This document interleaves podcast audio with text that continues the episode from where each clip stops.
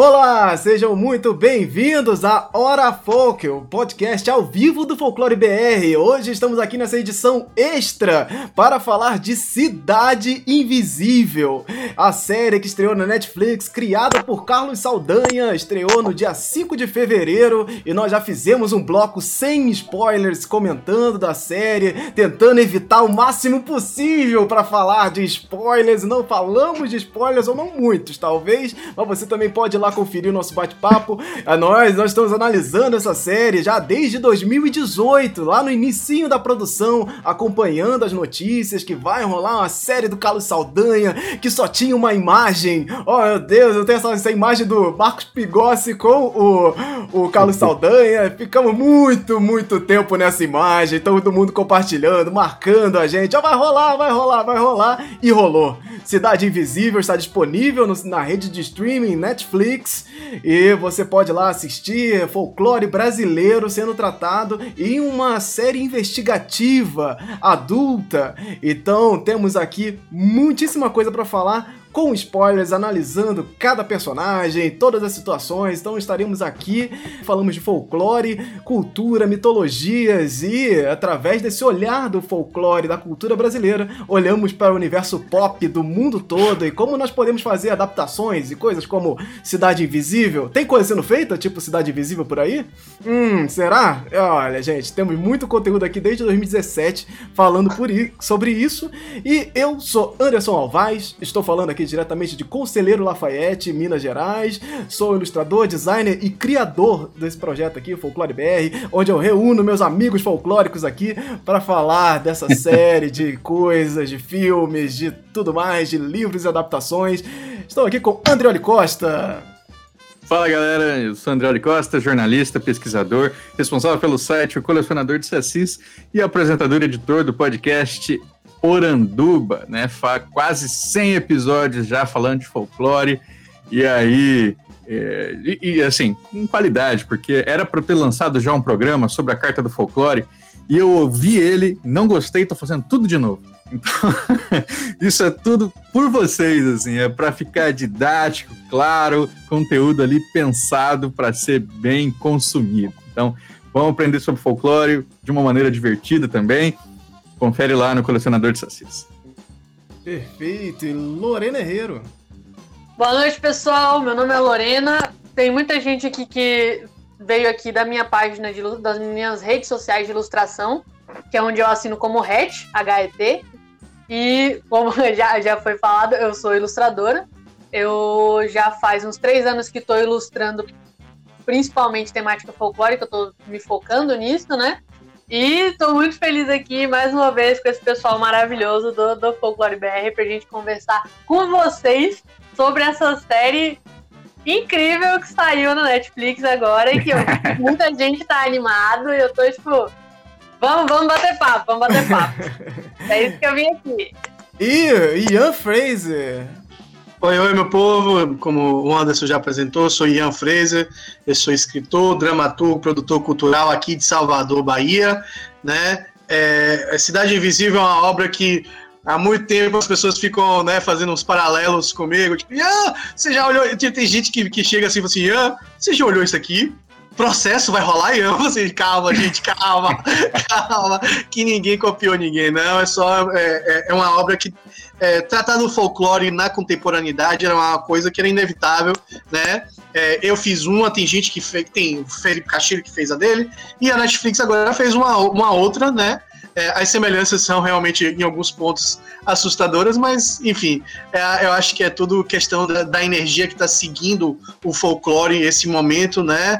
Então, vamos lá, acho que a gente vai ter muita coisa para conversar sobre essa série que é, no mínimo, no mínimo, no mínimo, muito importante para nossa cultura, assim, não, nossa cultura quando eu falo nosso ambiente e nossa bolha. Sejam muito bem-vindas e bem-vindos à Cidade Invisível. Não adianta tentar esquecer nem tentar dormir. Tá tudo podre. Parece que tem alguém pisando no seu peito. Luna! Você tenta acordar, mas não consegue. Você quer gritar, mas a sua voz não sai. Você pode até sair daqui, Mas não vai sair da sua cabeça.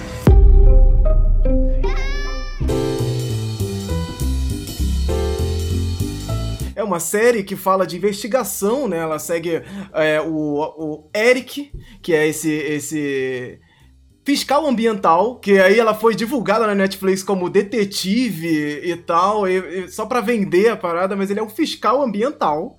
E ele vai seguir nessa, nessas investigações meio que de maneira pessoal ali, vai tornar uma maneira pessoal a investigação sobre a morte do Boto.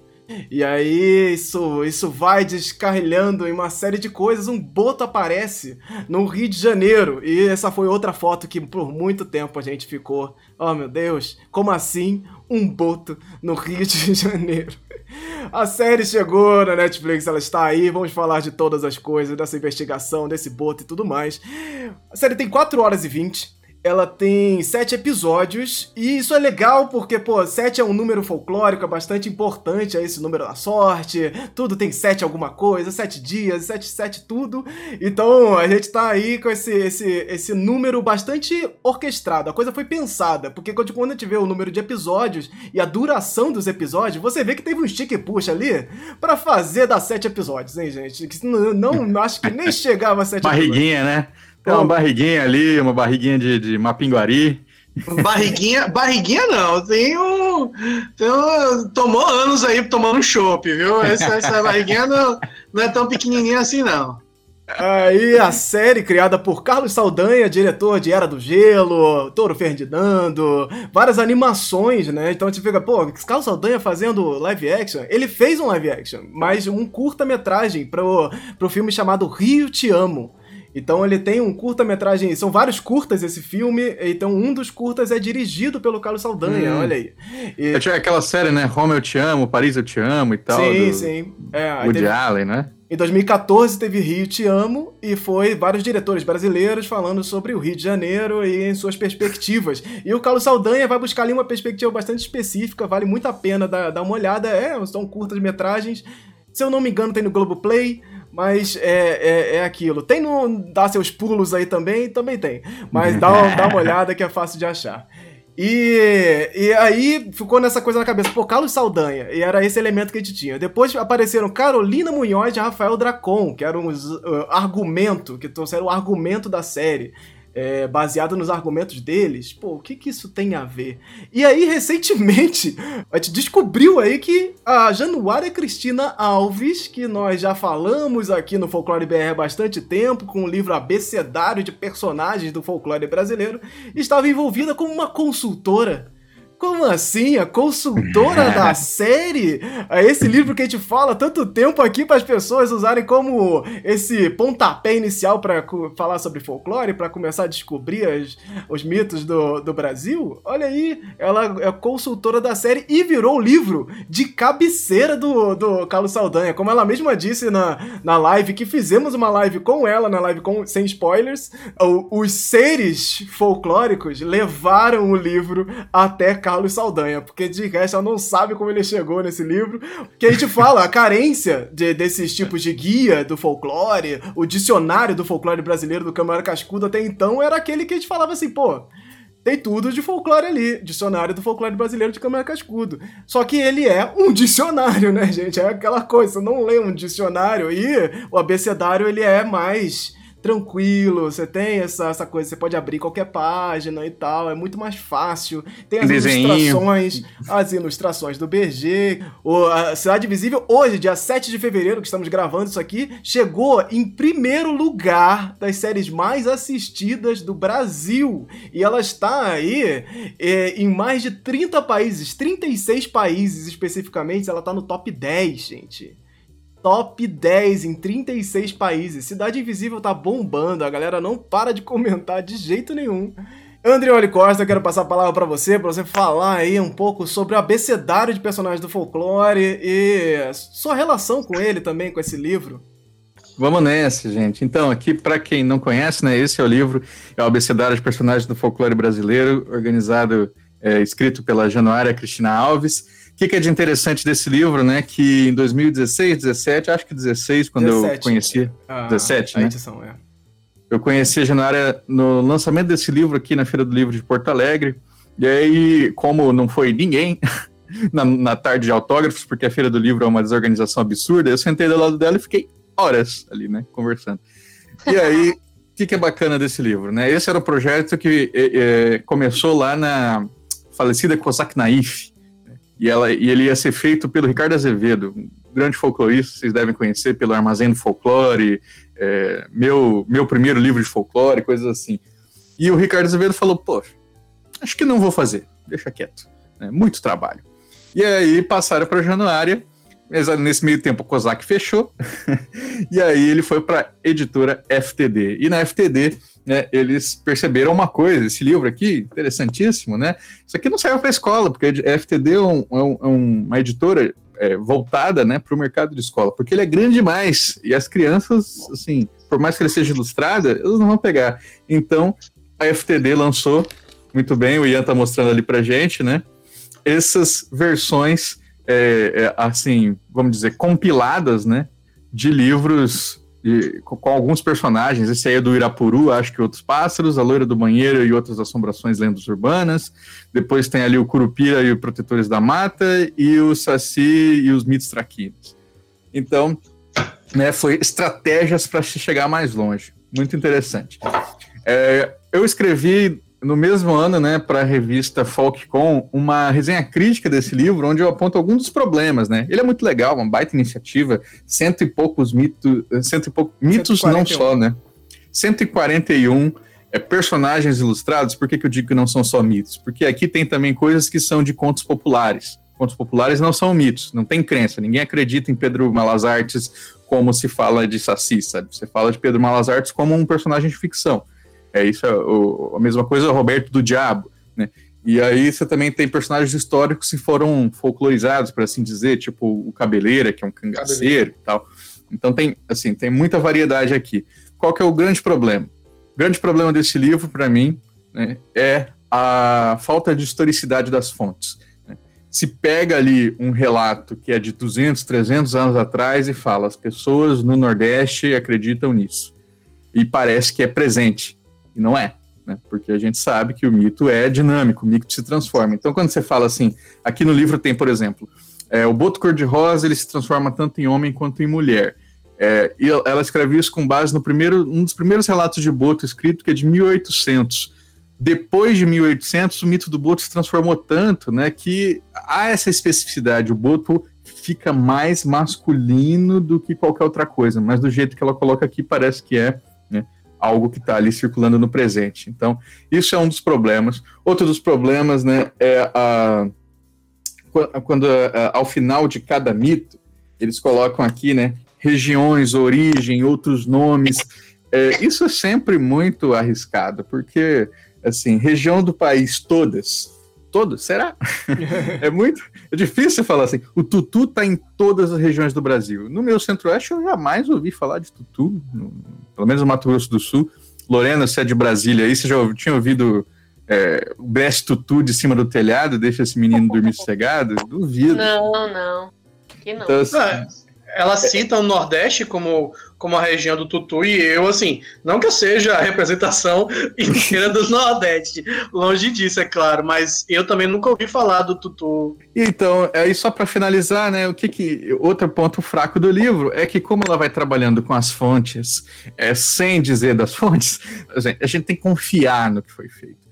E, e, às vezes tem coisas que estão estranhas. Por exemplo, o verbete do Tutu, que eu vou mencionar depois, ele foi mal interpretado pela pesquisadora. Então, assim, é um erro de pesquisa que foi parar no livro que está virando fonte. Então, é muito. É, é, é, é, exige muita responsabilidade a gente fazer um livro desse, porque as pessoas realmente vão abraçar, porque tem pouco. Né? E aí, quando elas abraçam, se tem alguma coisa errada, elas vão repetir o erro. E aí?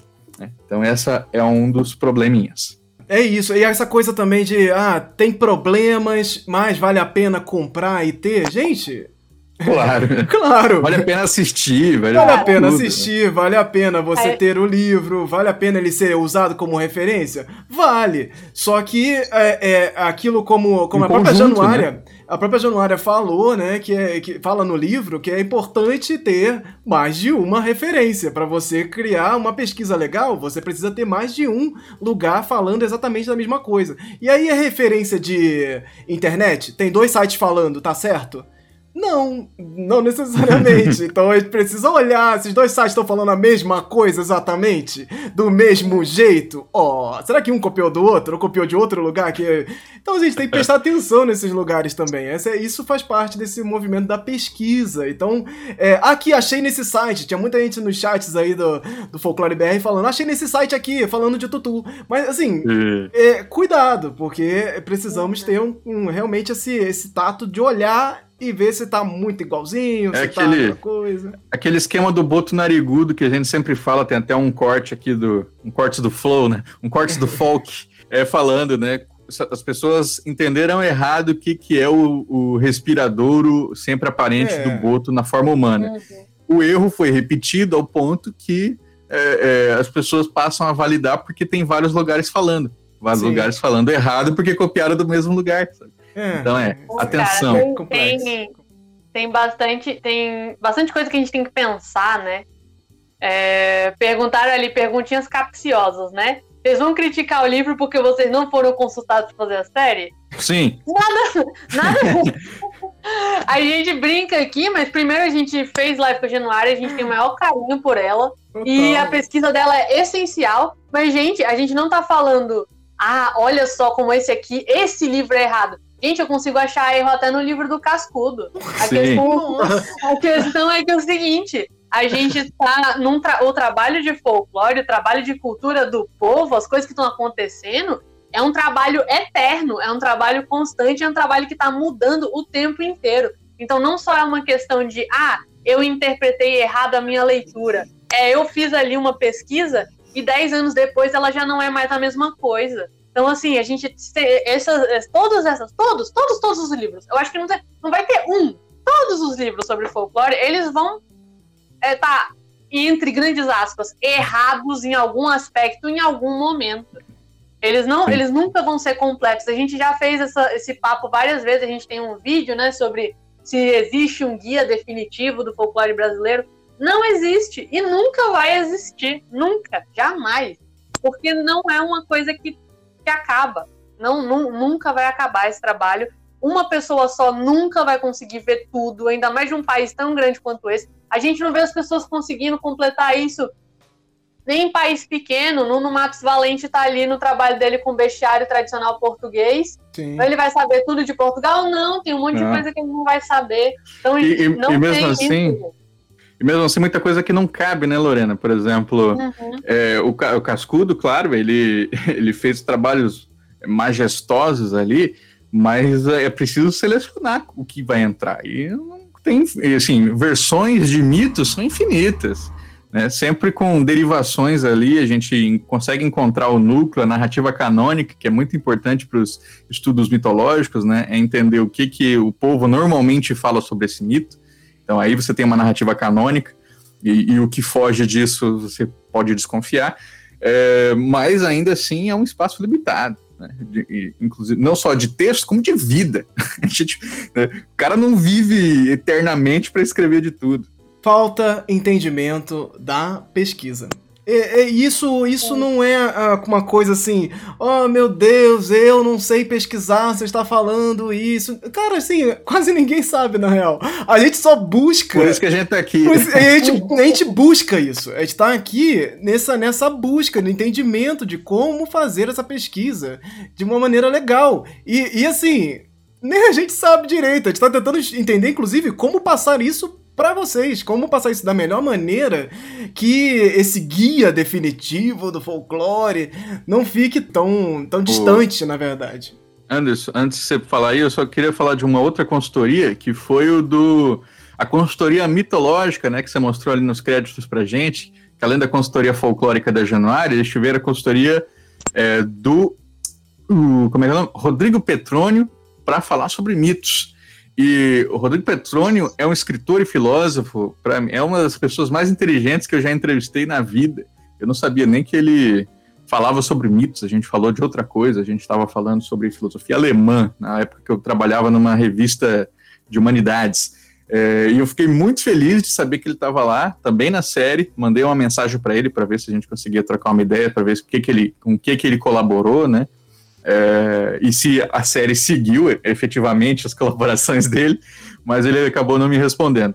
Mas é bem interessante é, e eu queria realmente saber, porque, por exemplo, a, quando a gente for falar das decisões dos personagens e das versões que a série escolheu para criar, né, dos mitos que não têm narrativa de origem, é, fico em dúvida se ali houve realmente uma reflexão sobre a potência mítica do que estava sendo criado. Tipo, na, na origem da, aquela origem do Curupira, assim, né? Você assim, quanto, quanto Curupira a gente não ia ter por aí, né? Uma coisa que é importante a gente deixar aqui claro é que não tem a adaptação definitiva, gente. Tipo, ah, eles conseguiram fazer a melhor adaptação de todos os. Acho que isso nunca vai acontecer, assim. É, é uma versão. Essa é uma versão, essa é uma série ficcional que está tratando do folclore dentro desse, desse universo onde eles têm uma forma humana. Então, assim, dentro do universo, a gente tem que pensar isso. Existe um universo aqui que é, foi criado. Exato. Dentro desse universo, é. eles, eles adaptaram essa versão. Agora, a gente pode discutir aqui se isso foi uma boa adaptação ou não. Exato. Se isso foi legal eu, eu, dentro desse processo, né? Eu acho isso muito importante, até porque é, quando a gente fala de pesquisa, eu acho que assim, que, que, que pesquisa é uma coisa e sensibilidade e, e adaptação é outra, né? Tipo, a gente está falando de cidade invisível, eu acho que é uma coisa até mais. Uh, eu, a palavra talvez não seja ideal, falar fácil, é, mas talvez menos é, tortuosa do que, tipo, vamos supor, é, deuses americanos, que fala sobre deuses e, e seres é, ligados a religiões mesmo, né? É, mas, assim, se você tá vendo deuses americanos e você acha que você vai ver o seu Oxalá, o seu Oxum lá, Sim. você tá, você tá criando, você tá criando a própria problemática para se estressar, né? Não é o seu Oxalá, não é o seu Oxum lá, né? Não é o não é Odin, não é não é não é nenhum, é, são versões de uma adaptação, né? Então, Sim. eu acho sempre muito importante quando a gente vai falar sobre adaptação, porque é aquilo, né? Realidade não se captura. E esses seres, por mais, por mais fantásticos que eles sejam, eles são reais na nossa crença. Então, quando a gente bota numa adaptação cinematográfica ou é, audiovisual, ela vira um recorte, ela vira uma adaptação.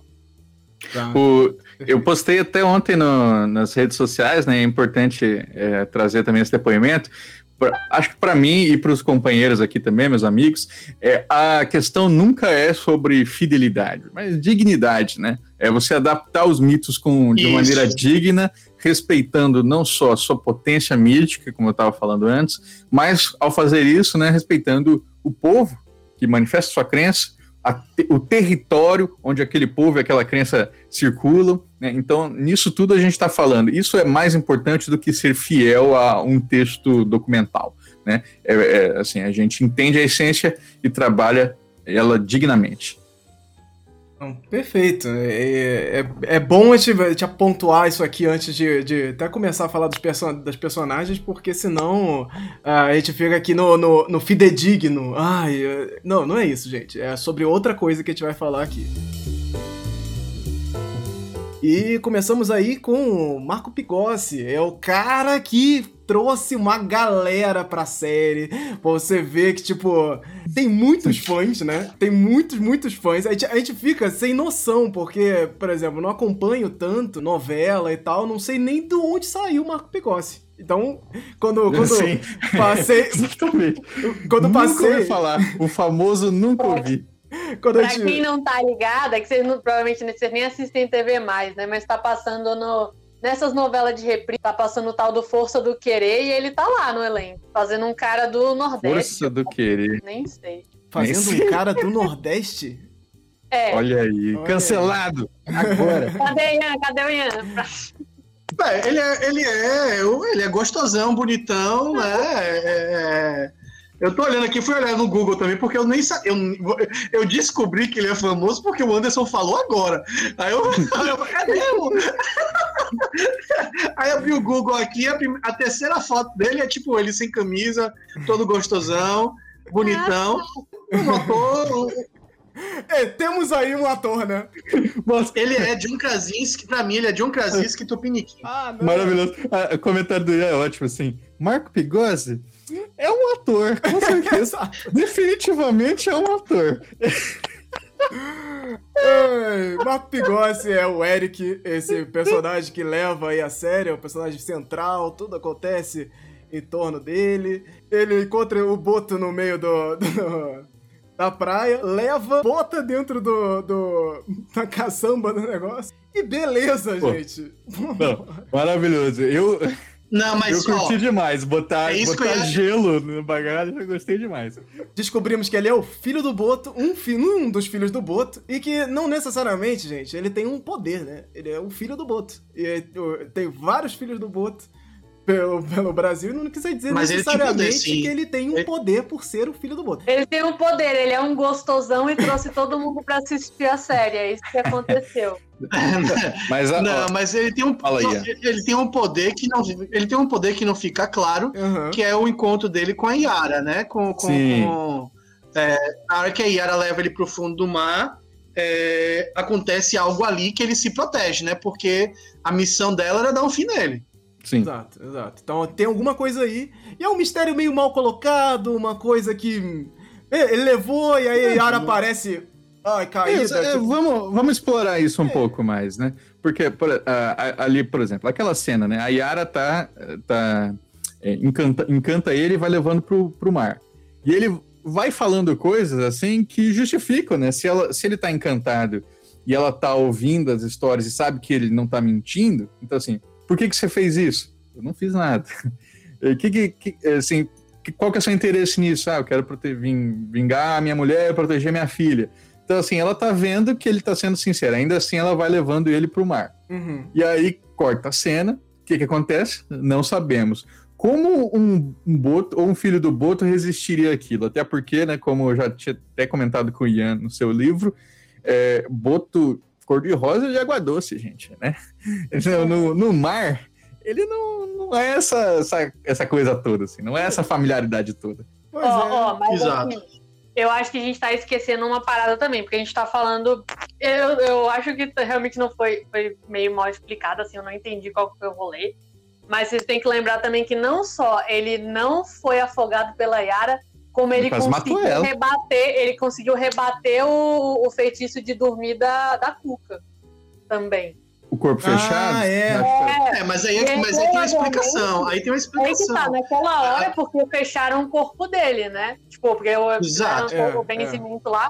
E eu achei que era por isso. Aí depois, tipo, por isso que ele tinha resistido a Yara. Aí depois vem com o negócio do Boto. Aí eu não sei mais se o Boto tem alguma influência, se é o fato dele, tá, dele ter fechado o corpo, o que, que é que aconteceu. O cara tem, tipo, duas, três coisas diferentes rolando com ele.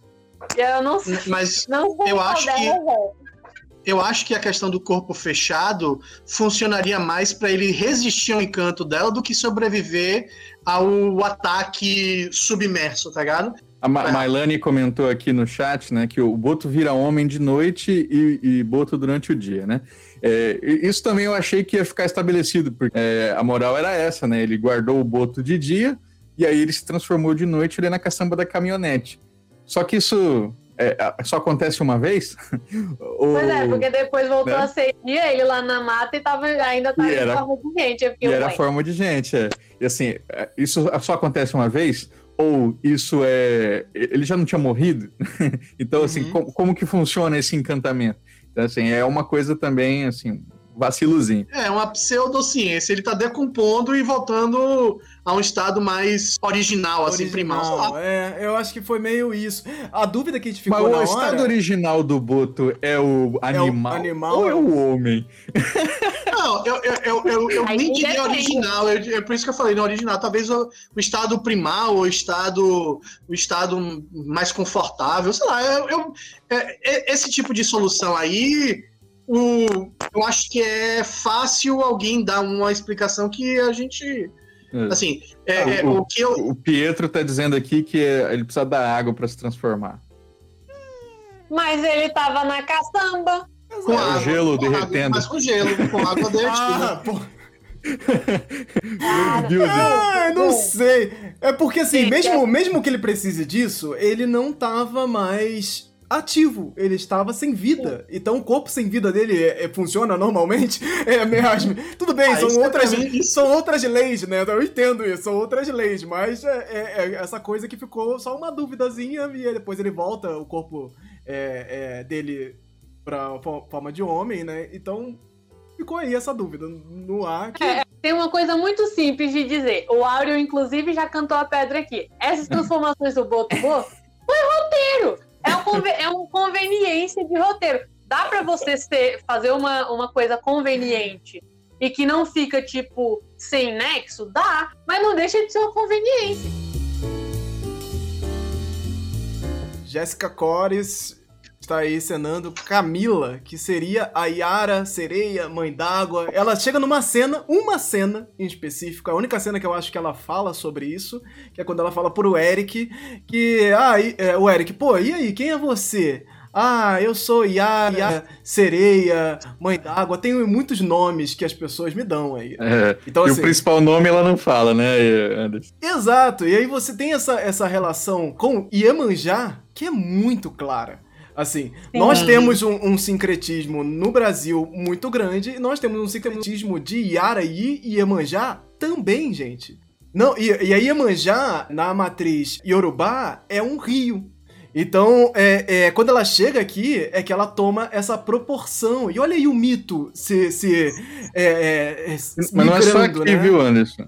Não é só aqui porque. Eu, inclusive, eu tava dando uma olhada aqui no, nos livros de folclore, né, procurando referências às sereias negras. Uhum. E aí te, é, tem um, um, momento ali que se fala no livro do Basílio de Magalhães que em Cuba eles também têm Iemanjá e também é, é muitas vezes representada como uma mulher negra com, com, com o, a, o, dor, o dorso humano e as pernas de peixe. Então, acho que isso pode ser uma coisa que vai chegando nas Américas, sabe? E temos sereias negras mesmo no continente africano, né? Uma das mais Sim. famosas são as quiandas, e, e, inclusive há uma reivindicação dos folcloristas, e, especialmente é, os contemporâneos, né? Falando que não, gente, é, é, é um, seria um erro você representar a quianda como uma, uma sereia, é, né? Porque é, isso é uma influência colonial do imaginário é, europeu e tudo mais, eles estão tentando voltar que anda para ser uma, uma, divindade das águas ali, uma entidade das águas, sem necessariamente ter o corpo de sereia. O que é bem difícil, né? Porque a nossa Yara é isso mesmo. Depois eu posso falar sobre ela. E aí a gente chega àquela grande questão que aí isso fez com que muitas pessoas, inclusive, não assistissem a série, tão muito irritadas. Nossa, não adaptaram direito, ó, oh, não sei o quê por que Yara não é indígena, né? Que é uma das visões mais famosas, inclusive dentro do, do ramo artístico, onde muitos artistas é, ilustram Yara como, como uma mulher indígena, uma sereia indígena. E aí existe essa sereia indígena? Gente, é o que a gente está falando. Por que não? É, é, é, com certeza, dentro desse, dessa, desse encontro, existe também a sereia indígena. Só que a, a Yara, ela, ela percorre muitos lugares. E a Yara como nome também. Assim como é o Saci, que é uma corruptela, a Yara como nome, ela percorre. Então a coisa vai também. Então quando você pensa, pô, Yara, o que, que é Yara? Yara, mãe d'água. A mãe d'água, em alguns povos, é uma outra entidade. É. então... É, é, até vocês têm que lembrar que se escreve Yara assim, que é Y, né, que é de U, que é água, e Yara, que é de dono, dona, ou é, senhor, senhora. Acho que é melhor senhor, senhora, né? Dono, dona é uma coisa muito de propriedade. Então, por isso é senhora das águas, ou aí no, no, na derivação mãe da água, né? Sim. É, mas é, é, por isso que a gente vai encontrar outros, especialmente na, na literatura paraguaia e argentina, outras criaturas que têm Yara no nome, tipo Guaraci Yara, que é o, o, o, o Senhor do Sol, sabe? Tipo, então Yara é uma palavra, assim, então calma. Exato. Aí, tipo, não, roubaram do mito indígena. Temos questões aí é. também, né? Porque... Posso, posso, posso, falar isso logo, Anderson? Pode, pode, claro. Bota a bomba logo. É, é isso aí. O pessoal tá reivindicando muito a Yara indígena, né? Eu até fiz uma postagem lá no, no Twitter na, na, e no Facebook também, é, lembrando que, gente, é, demorou 300 anos para o primeiro registro de Yara, né? Yara com esse nome e, e, e sendo representada enquanto uma dona das águas, né? é, aparecer no Brasil, enquanto que Ipupiara já foi registrado em 1560 junto ali com Curupira, Boitatá, naquela famosa carta do José de Anchieta. Por quê? O que, que, que, isso está indicando para gente? Né? Que Ipupiara, sim, é um mito indígena, um mito originário, é, e Yara não. Yara vem da colonização do Brasil, da influência de vários imaginários. O Anderson falou ali da, da, da Iemanjá, Jurema, derivações, e também, claro, sereias, nereidas, não sei o quê, porque os europeus estão ali é, trazendo isso junto para o Brasil. Então, a consolidação desse imaginário ao longo de 300 anos vai formar Iara. Agora, é, uhum. o, o, próprio Cascudo, né, naquela, naquele trecho que eu trago ali, né, que eu compartilhei na foto, ele fala: e a, o indígena não conhecia a Iara. Agora eles podem até dizer que conhecem, porque faz 300 anos que ela está aí. Então, assim, e, talvez ela tenha feito esse caminho de volta para é, os povos indígenas, mas não é um mito originário. Né? E, inclusive, os primeiros registros de Ara se fala dela com rosto branco, branco de sereia mesmo. Né? Os, a, a, literatura, os registros etnológicos, todos vão falar de, de aras com rosto branco. Né? E depois que a uhum. gente vai tendo esse resgate de Ara enquanto rosto indígena, mas isso é, é assim, é criação ficcional, criação poética de gente que está tentando entender, falar assim, ah, por que, que ela é branca? Ela é branca porque ela está representando essa, esse imaginário europeu enganador e violento, é, de, de uma violência eufemizada, bonita, né, que vai chamar ali, vai encantar, envolver as pessoas, e depois matar. Então isso é uma potência de imaginário né, que faz parte e, e existe em, em, muitos outros mitos. Boto, inclusive. Boto não é cabocão, não, gente. Boto era, era registrado como um homem ou uma mulher brancas. E eu acho importante, eu... tipo, o Andrioli ele até falou, mas eu acho bom reiterar que ele falou dessa questão de ele nasce num lugar, o mito vai e ele pode fazer um caminho de volta, né? Então a gente tem, por exemplo, nos trabalhos do Yaguari Yaman, que é um escritor indígena, né? A gente tem ali textos dele, dele falando da presença de, da Yara. Eu não sei se é escrito exatamente Yara, mas é um nome parecido e pela descrição você vê que claramente tem uma ligação entre o. Eu, imag, eu acho que é no, dentro do povo dele, né? Que, são, que é o povo Maraguá. Uhum. Mas se, se, não for, eu acho que é alguma coisa ali próxima. É, existe essa figura lá, a figura que é uma sereia mesmo, né? É, o dorso humano ou a outra parte de peixe. Ela tem um contexto diferente. Você vê um pouquinho ali alguns elementos que não não batem. É, com, não batem por completo, né, com que a gente, a gente, né, conhece da Yara, mas tem uma, uma coisa ali em comum que você vê que provavelmente está ligado com essa rede de influências, né? Essa transformação que acontece naturalmente né, é, no folclore de qualquer cultura, né? De qualquer de interação entre culturas, inclusive, entre folclores diferentes. Então, isso assim, é, é, é, normal. E é o que eu estava falando, né? Que quando a gente percebeu que estava dando errado a, o áudio, é que isso o fato de ter talvez, né, se originado de, de uma um, um, esse mito indígena, né, que o Iaguaré fala, ter se originado de dessa questão portuguesa não é um problema. O, a gente tem uma discussão de, de origem, né? De, ah, de onde que vem esse mito? Esse mito é originado de tal coisa. Uhum. E essa discussão ela tem um papel. Existe um papel de, de fazer isso, existe um, um processo de resgate, né? Dos, dos povos indígenas de falar, então, por exemplo, lembrar que o, o Saci ele tem, ele tem parte da origem dele no Jaci-Jaterê. Então, existe esse papel de, de entender que tem essas origens, mas não é tudo, porque não é assim que funciona. A gente não é a mesma coisa que a gente era 400 Sim. anos atrás, os povos indígenas também não são a mesma coisa que eles eram 400 anos atrás, Sim. os portugueses também não. Então, assim, tem essas mudanças todas e eu acho, acho achei importante a gente frisar isso de novo. Eu acho, eu acho assim, Fala. eu, eu, eu, é, é, eu não me lembrava dessa fala, tanto é que eu tava conversando com o Anderson antes da gente começar, né, sobre se ela é chamada de Yara mesmo, porque é, ao, ao contrário dos outros, ela, é, é, Curupira é citado diretamente como Curupira, Saci também, a, é, Cuca também, a Boto idem, e ela é menos citada como Yara, talvez só na frase dela mesmo que ela fala, né, e analisando bem essa frase do, do, do, do- do- dela, é, eu acho bacana.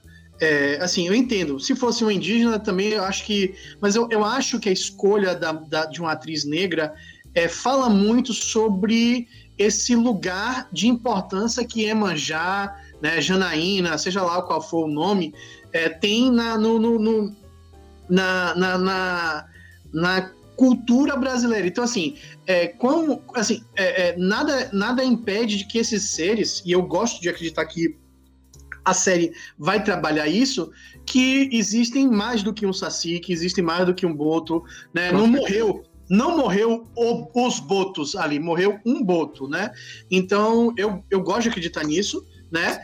E se, se- vamos supor, se é uma mulher negra e faz essa correlação com, com, com Iemanjá, mostra muito sobre o que é essa questão do folclore e essa questão de, de visões de mundo, né? Um vê um vê Yara, outro vê Mandago, outro vê Iemanjá, né? E eu acho que a escolha de produção, aí olhando para a produção, é Iemanjá é grande demais. Acho que a gente tem que dar um, um tipo um salve, já que eles não vão ter coragem de botar o nome Iemanjá, porque aí já seria né, um- uma questão, não que eu acho que é problemático no sentido de não pode, eu só acho que ia se complicar mais ainda o debate, né? Então, como eles não poderiam falar Iemanjá, eles botaram é, é, essa, essa, esse, ah, eu sei muitos nomes, né? Aham. E como ela, é- como ela é muitos nomes, ela também é Iemanjá, gente. Se Eu, ela é eu muitos gostaria, nomes, inclusive, Hum. Ian, eu gostaria que é, essa ideia dos muitos nomes fosse aplicada para todos. Isso. exato. Eu, eu acho que ia ficar muito mais consistente, assim, do que falar é, ela é a Cuca, ela é a não sei o que, sabe? É, ia, poder falar assim, ela é a Cuca, mas ela também é. Às vezes chamam de Cuca, às vezes chamam de bruxa, às vezes chamam não sei o quê. Eu, eu, acho, eu acho interessante a gente falar essa questão do- dos nomes, né, e tal. Eu tô vendo que tá rolando bastante no chat isso. E o, e o Ian falou também, essa questão de ser um e não o, né? Tipo, ah, um saci e não o saci, um boto e não o boto.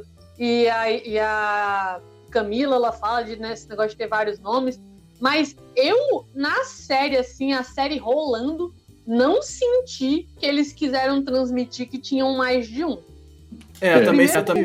É, é o nosso É. desejo. É, o Eles nosso- nunca falam um, todos eles têm uma origem assim, então eu- é, é, fiquei- ficou estranho, tipo aquele negócio, ah, vamos supor, existem, ah, tem o Saci, né? A gente tem aquela história de que o Saci ele nasce de dentro do bambu, então é uma coisa mais natural, sabe? Você corre- correlaciona que nem a gente pensa com qualquer ser vivo, eles nascem como uma espécie, né? E aí quando a gente puxa pra, pra essa narrativa lendária do Saci que foi um escravo, né? Que que cortou a perna para poder ser livre e tal, que é uma narrativa que tá aí mesmo, a gente tá colocando ali um o Saci.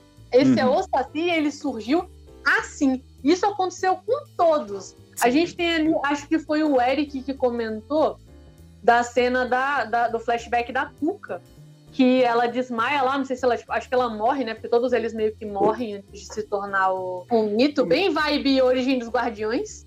E aí a, a borboletinha ela vem e pousa na cara dela e ela se torna. Aí, nesse caso dela, eu até consegui imaginar que tem, tipo, uma legião de borboletas aí criando Ó, criando cucas. Mas Tá. nos outros eu não senti isso, falando no geral. Eu acho que por isso é, é, eu fiquei incomodada quando começam a acontecer coisas, tipo eles morrerem, sabe? Tipo, É. Porra! Matou um mito, velho! Sobrou ô, quem agora? Ô, Lorena, o- no chat aqui o Vitor Pedrosa falou um negócio que eu não sei não, hein, gente. Ele fala assim, ó, pelo que entendi, quando morre um, o filho substitui. Eu não sei, cara. Primeiro porque isso Só, fica claro. só o Boto, porque Só o Boto tem filhos. filho, o resto não tem filho. Exato, Então, exato. Coitado do. Saciro, molecão ali ainda. Então, pra finalizar, a, a, a- eu queria só, só aqui já tem uma, tem uma imagem que talvez seja a mais famosa da já, que ela é branca, tá bom? Então, assim, Aqui, aqui, aqui na Bahia, que é uma festa imensa, as estátuas, muitas estátuas são brancas, uhum, né? É, é- é- é- é- essa questão, ela é, ela é plural mesmo aqui, pelo menos assim, sabe? É, eu não sei dizer como são as reivindicações, né? Porque aí ta- talvez vá de, de, de ideologia para ideologia, mas assim, que é, que é normal ver uma estátua branca, que é normal, é, sabe? pois é. Mas apesar da gente saber da- da- do, do, do culto que eu vejo, né? Principalmente quando a gente vai para a ligação do candomblé e representações como de caribé, aí vai para o lado negro, né? Aí vai para vai para pele preta, vai para pele africana, né? Tutu, O lobisomem? É, é. Caipora? Caipora? Não é caipora também. Então, esse aí é lá, o filho da, da, da Cuca, meio que criação, no mito dele ali na origem, né? A, a personagem da Cuca transforma um queixadazinho filhote em um homem. Então tem essa transição ali e ela, ele fica sendo esse meio filho, lacaio, não sabe. Pior origem, inclusive. Sim, acho que é pior. Segundos ali, nada, nada de nada. Você, você termina a série sem saber de onde Tutu veio, pra onde Tutu vai. Eu gosto muito, eu acho que a decisão mostra, né, que a decisão de produção ela é muito assertiva, né, no sentido de é, é, design, né, porque é um personagem que fala pouquíssimo, entra, mas ele é, é, talvez pela presença do Jimmy, né, porque ele é uma, uma figura diferente, né, é, chama atenção essa barba e tal. Eu acho que ele chama atenção por, por, por, por design. Eu gosto muito do design dele. Acho que ele é um personagem interessante, né? E a, é, a Ah, foto, que quando, quando surgiu o Jimmy London, vocalista do Matanza, como é, é, esse personagem, né? Não sabíamos dessa, dessa, esse dote aí do vocalista do Matanza, ator também. E, e quando ele surgiu como é, um, um personagem, eu pensei, pô, Barba Ruiva, né? Eu pensei Barba Ruiva também. Todo, todo mundo que conhece o, o método Uhum. Barba Ruiva pensou Barba Ruiva. Pronto, é, tá ali, é É. perfeito, tá pronto, né? Pronto. E aí, Tutu, Tutu, Tutu, quando é que vai revelar que ele é o Barba Ruiva? Tutu é quem? Tutu. Ô, cacete. Ué. Inclusive, inclusive, isso é um problema. Que nem eu falei, eu até comentei com vocês, né? Porque assim, as pessoas falam, a Camila é a Yara, a Inês é a Cuca, o Tutu é o Tutu. e aí, quando ele morre, o Eric fala lá na delegacia: Eu não matei o Tutu. Aí eu fiquei pensando assim, será que a pessoa sabe de quem que ele tá falando, assim? Porque É, ninguém exato. conhecia ele de Tutu. sabe? Sim, sim, cara, que... que Esse cara não tem documento, porra. Essa porra. Esse cara não tem identidade, não tem CPF, não deve ter porra nenhuma. E aí, Lorena, vamos lá.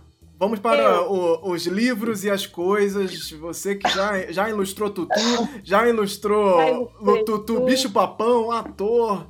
Vamos lá. Quem é Tutu, afinal de contas? As pessoas ficaram muito confusas e eu entendo porque ele não é uma uma coisa super famosa, né?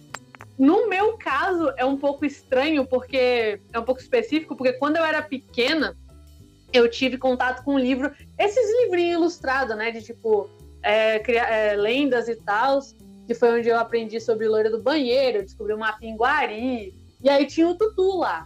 E aí eu, eu já sabia o que era tutu desde, tipo, os meus sete anos de idade, apesar de eu nunca ter ouvido falar, tipo, na vibe folclórica, né? Eu nunca tive, ah, que nem a gente sabe da cuca, aprender a música, ou ter aquela, aquele murmurinho do pessoal que nem a gente tinha sobre loira do banheiro, mas eu sabia dele. Então, eu fiquei totalmente paralela ao fato de que ninguém conhecia ele. E aí, tudo, eu, eu- tudo bem, eu entendo não conhecer, só que a pessoa ficou muito tipo assim, não, porque o que que ele é e tal. Ele, é- é isso, gente. Ele tá literalmente no nome dele. Ele é um tutu. O tutu é um bicho papão. E, e é isso. Na te- teoricamente, ele não tem forma nenhuma, né? Num geral, Isso. assim como o bicho-papão, até a cuca mesmo, não é que eles, tipo, são disformes necessariamente. É uma questão interpretativa. Mas por eles estarem ali, principalmente nas cantigas de Niná e na, e na oralidade de, de ter o medo, a gente não tem uma forma para eles. Então a gente dá a forma que a gente quiser, bem bicho-papão mesmo. Só que parece que na Bahia fez essa, essa junção com o Caititu, né, o porco, o porco do mato, o Caititu, e deu essa, essa comunicação e Eu ficou vou- estabelecido que o Tutu tinha essa ligação com o porco do mato. O Andreoli parece É. que pesquisou sobre isso, né? Fui Então, se você atrás. quiser falar aí. O que, que tem aqui no livro da Januária, né? Que serviu de base pro, pro livro, pra, pra série. Então fala assim, ó. Esse bicho, esse bicho preto que na Bahia assume a forma de um porco do mato é parente do bicho papão e da cuca. Né? Blá, blá, blá, blá. E aí mais pra frente ela vai falar, no Nordeste o tutu é conhecido como queixada, pois tem dentes salientes que batem uns nos outros produzindo barulho. Me soou estranho, né? Falei, o que que tá acontecendo aqui? Queixada? E aí eu fui aqui na no nosso querido Geografia do Mito Brasileiro, né? Primeiro que a primeira frase do Cascudo, né, página 197 é Tutu é um animal informe e negro que aparece nas cantigas de embalar, que a Lorena estava falando, que ele não tem uma forma definida, né? E aí mais à frente ele vai explicar ó, que é, o Vale Cabral vai dizer que o tutu na Bahia sofre um- uma, uma mistura ali, uma confusão entre a palavra tutu e caiti- caititu, também chamado de cateto, né, catete e tudo mais, que é, em tupi significa dente aguçado. E aí, ele, aí o, a próxima linha do cascudo é chamam também no Nordeste brasileiro porco queixada ou queixada pelos dentes salientes e o constante bater dos mesmos. Qual que é a confusão aqui? Quem é chamado também de queixada? Não é o tutu, é o cateto. Outro nome pro cateto é queixada. Inclusive é assim que eu conheço na minha terra, né? A gente nunca fala Uhum. cateto, a gente fala o Eu queixada. aprendi queixada também. Então o Cascudo vai colocar isso, assim, outros, outros nomes né, do porco do mato, cateto, ca- caititu, catete, e também se chama no Nordeste de queixada. A Januária, ela, ela entendeu que o queixada era o tutu. Vamos, isso aí. vamos, vamos combinar, Peraí, vamos combinar. aí agora- Tudo também não ajuda. Agora uma outra coisinha aqui, né? Da onde que vem essa ideia de que na Bahia é chamado o tutu, o tutu ganha a forma de cateto, né? O único registro disso é desse livro aqui, As Chegas ao Estudo do Folclore Brasileiro, do Alfredo Vale Cabral. Quem é o Vale Cabral? É, a gente tem que pensar assim: existem ciclos do estudo de folclore no Brasil. O primeiro ciclo são os pioneiros. Os pioneiros eles não têm eles não têm rigor nenhum, né? Então, assim, por exemplo, Couto de Magalhães. Você pega Couto de Magalhães, cara, desconfia de Olá, tudo que ele escreveu. Tudo que ele escreveu. É tudo estranho, é tudo esquisito. É, o, o Saci tem duas pernas com um buraco no joelho. É, sabe, é- bagunça. Todos Saci eles é. são deuses. Isso. Horror- horroroso. Mas é o cara que fez isso no século XIX, 1800 e pouco. Vale Cabral, 1884, se não me engano.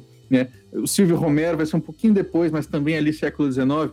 Esses pioneiros, eles têm seu valor, mas desconfia de tudo. né? Depois que vai vir é, o próprio Cascudo, depois que vai vir o Simões Lopes Neto, vai vir gente assim que, que vai ter rigor. Não por acaso o Mário de Andrade vai chegar fundar um instituto de folclore e vai falar, gente, a gente precisa pesquisar isso aqui a sério, porque tá virando bagunça. Hum. Então, isso aqui pode ser bagunça. Então, é de se desconfiar que é, o, o cateto realmente seja o tutu na Bahia, porque isso aqui é do século XIX e depois ninguém nunca mais falou disso. Ah, tem um outro adendo que eu acho importante fazer, que eu vi mais de uma pessoa aqui, acho, alguém tinha falado, né? Eu fui pesquisar, eu, eu vi ele aparecendo, eu pesquisei no Google, lenda homem que vira porco. E aí É ele vira achou, porco. aí ele achou o vira porco do Pará. E aí tem também ali no, no chat do Facebook ah, uma pessoa comentando aqui no norte ele é o vira porco. Só que, tipo, gente, como a gente acabou de falar aqui, o tutu não tem forma, ele não tem nada a ver com o porco. Isso não é o vira-porco. O lobisomem é mais parente do vira-porco do que o tutu.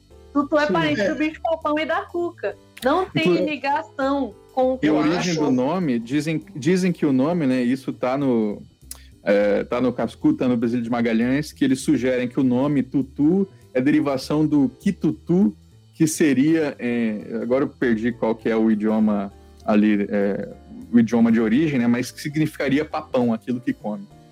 Uhum. Olha Então, só. É, é- é um exemplo, né, de, de tipo assim, se ele se ele tivesse um nome como como Inês, como Camila, se ele tivesse esse nome, muito muito provavelmente, se a gente não tivesse o, o Marco Pigossi é, não tivesse falado, né, é, é muito provável que a gente achasse que fosse um lobisomem, pelo, pela questão de, de, de tentar botar o, o lobisomem mais próximo de um lobisomem brasileiro, né, de um lobisomem é, é, híbrido, né? De uma coisa. Até porque, como é, é na sombra que ele aparece, você não vê direito. Eu, eu falei pra minha namorada, ah, não, assim, lobisomem, ah, mas não é lobo. Ah, mas, Nakamura, você não Você não acompanha o Folclore BR, você não acompanha o Folclore BR, Nakamura. É, como o Tutu não é um, um- um ser é, conhecido, eles não queriam dar brecha para interpretações. Então eles, assim, esse aqui a gente vai dar de graça para você, tá ligado? Tipo, é, porque se tivesse um outro nome, talvez a gente tivesse uma outra interpretação. Não é, não é Tutu, não é apelido de Arthur, que nem a Lorena viu É, aí. alguém tinha falado- eu achei excelente essa teoria quando falou, ah, quando falou Tutu, eu achei que era apelido de Arthur. É, pois é. De longe, eu- essa, foi a essa foi a interpretação que eu mais gostei de todas. Até E o- mais uma coisa que é interessante, né? E o Tutu, como eu disse, né? A origem do nome dele, é, sendo Kitutu, é, é um mito é, tradicionalmente é, africano. Inclusive carregando todos os, os preconceitos do, do negro. Por exemplo, é, a mesma, a- o mesmo acontece com o kibungo, né? O kibungo em África ele é lobo, significa lobo, é uma criatura poderosíssima, não sei o quê. Quando esse imaginário é trazido para o Brasil né, e para outros países ali da diáspora, o kibungo vai virando uma criatura medrosa, fraca, é, que você burra, que você expulsa ela só pisando o pé. E a mesma coisa é o tutu. O tutu, é, inclusive tá no livro da Januária, né? Se você dá uma dura nele, sai tutu, ele já vai embora, porque ele é covarde, ele é medroso. Uhum. E aí, então ele seria um mito negro, é, totalmente estereotipado, e aí ele virou o nosso barba ruiva aí. Eu quero falar sobre o Saci, que teve uma. que no flashback de apresentação dele me deu agonia. Eu sou um cara que fala pouco quando eu tô vendo série. Eu, eu, assim, eu não sou um cara que, tipo, fala com a tela, né? Mas. é, eu falei com a cena do Saci, eu falei com ele, eu gritei pra ele, né? O flashback dele é um, ele é um homem escravizado, ele é acorrentado e fala assim: se você não fugir até meia-noite, eu vou te matar. Algo assim, né? Tipo, até amanhecer. É, tipo, você tá, tá aí, se vira aí pra ir embora, né? E aí joga o facão. E aí ele, ele tá preso no pé, gente. E aí ele mira, e quando ele vai mirar, ele bota no joelho. Eu falo assim, mas pra baixo, filho da mãe, mas pra baixo, porra! Tá aqui cortando o joelho, porra! Então essa foi a cena que me deu muita agonia, eu não entendi porra nenhuma porque ele cortou lá no joelho, velho. Porque ele mirou, ele botou assim, ele botou a faca no joelho, assim, é aqui, e aí ele vai no joelho, porra. Então, O pessoal comentou aqui um negócio bem interessante, hein? Que acho que o Anderson que viu a série legend... dublada em inglês, É. ele também pode, pode se ligar.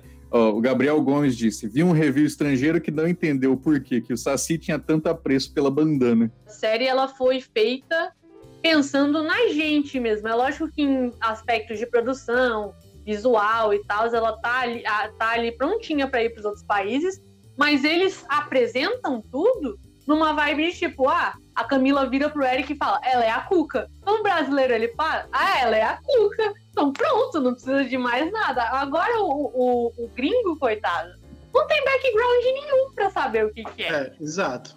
Então, eu, eu assisti a série em português, lógico, na primeira vez, o áudio original, e mas a segunda vez que eu comecei a re- reassistir a série, eu assisti com um áudio dublado em inglês, com legendas em inglês, para ver ali o que estava acontecendo, como eles estavam fazendo alguma, algum tipo de adaptação, e eu vou falar melhor disso depois, mas vai tudo quase que literal, não tem, não tem tradução do nome do personagem, é, do, do que ele faz, nada disso. Vai tudo direto e depois eu vou falar melhor sobre isso. Faz sentido, né? Porque essa a importância que ele dá fica, eu tendo, tento entender, que fica como um mistério o que que ele tem com esse esse essa bandana? O que que essa bandana faz? Ficou meio que como um mistériozinho porque não explicam. Não, não é uma coisa assim, olha, o que que ela faz? É, só acho que tem um momento que quando o, o, o Tutu pega e, e eu acho que alguém fala, é, ele vai ter que fazer isso. Não, quando a, Marta, quando a Marta pega, ela literalmente fala, ele vai isso. ter que fazer o que ele quiser. Isso, é. Exato. Eu acho que mesmo isso não é suficiente para quem não é tem pouco, é pouco. É, pra quem não tem ah, nenhum background, sabe? Porque ela discordo, leu, né? Discordo. Ela leu o livro. Eu acho, eu acho o seguinte, eu acho que é naquela vibe Ghibli.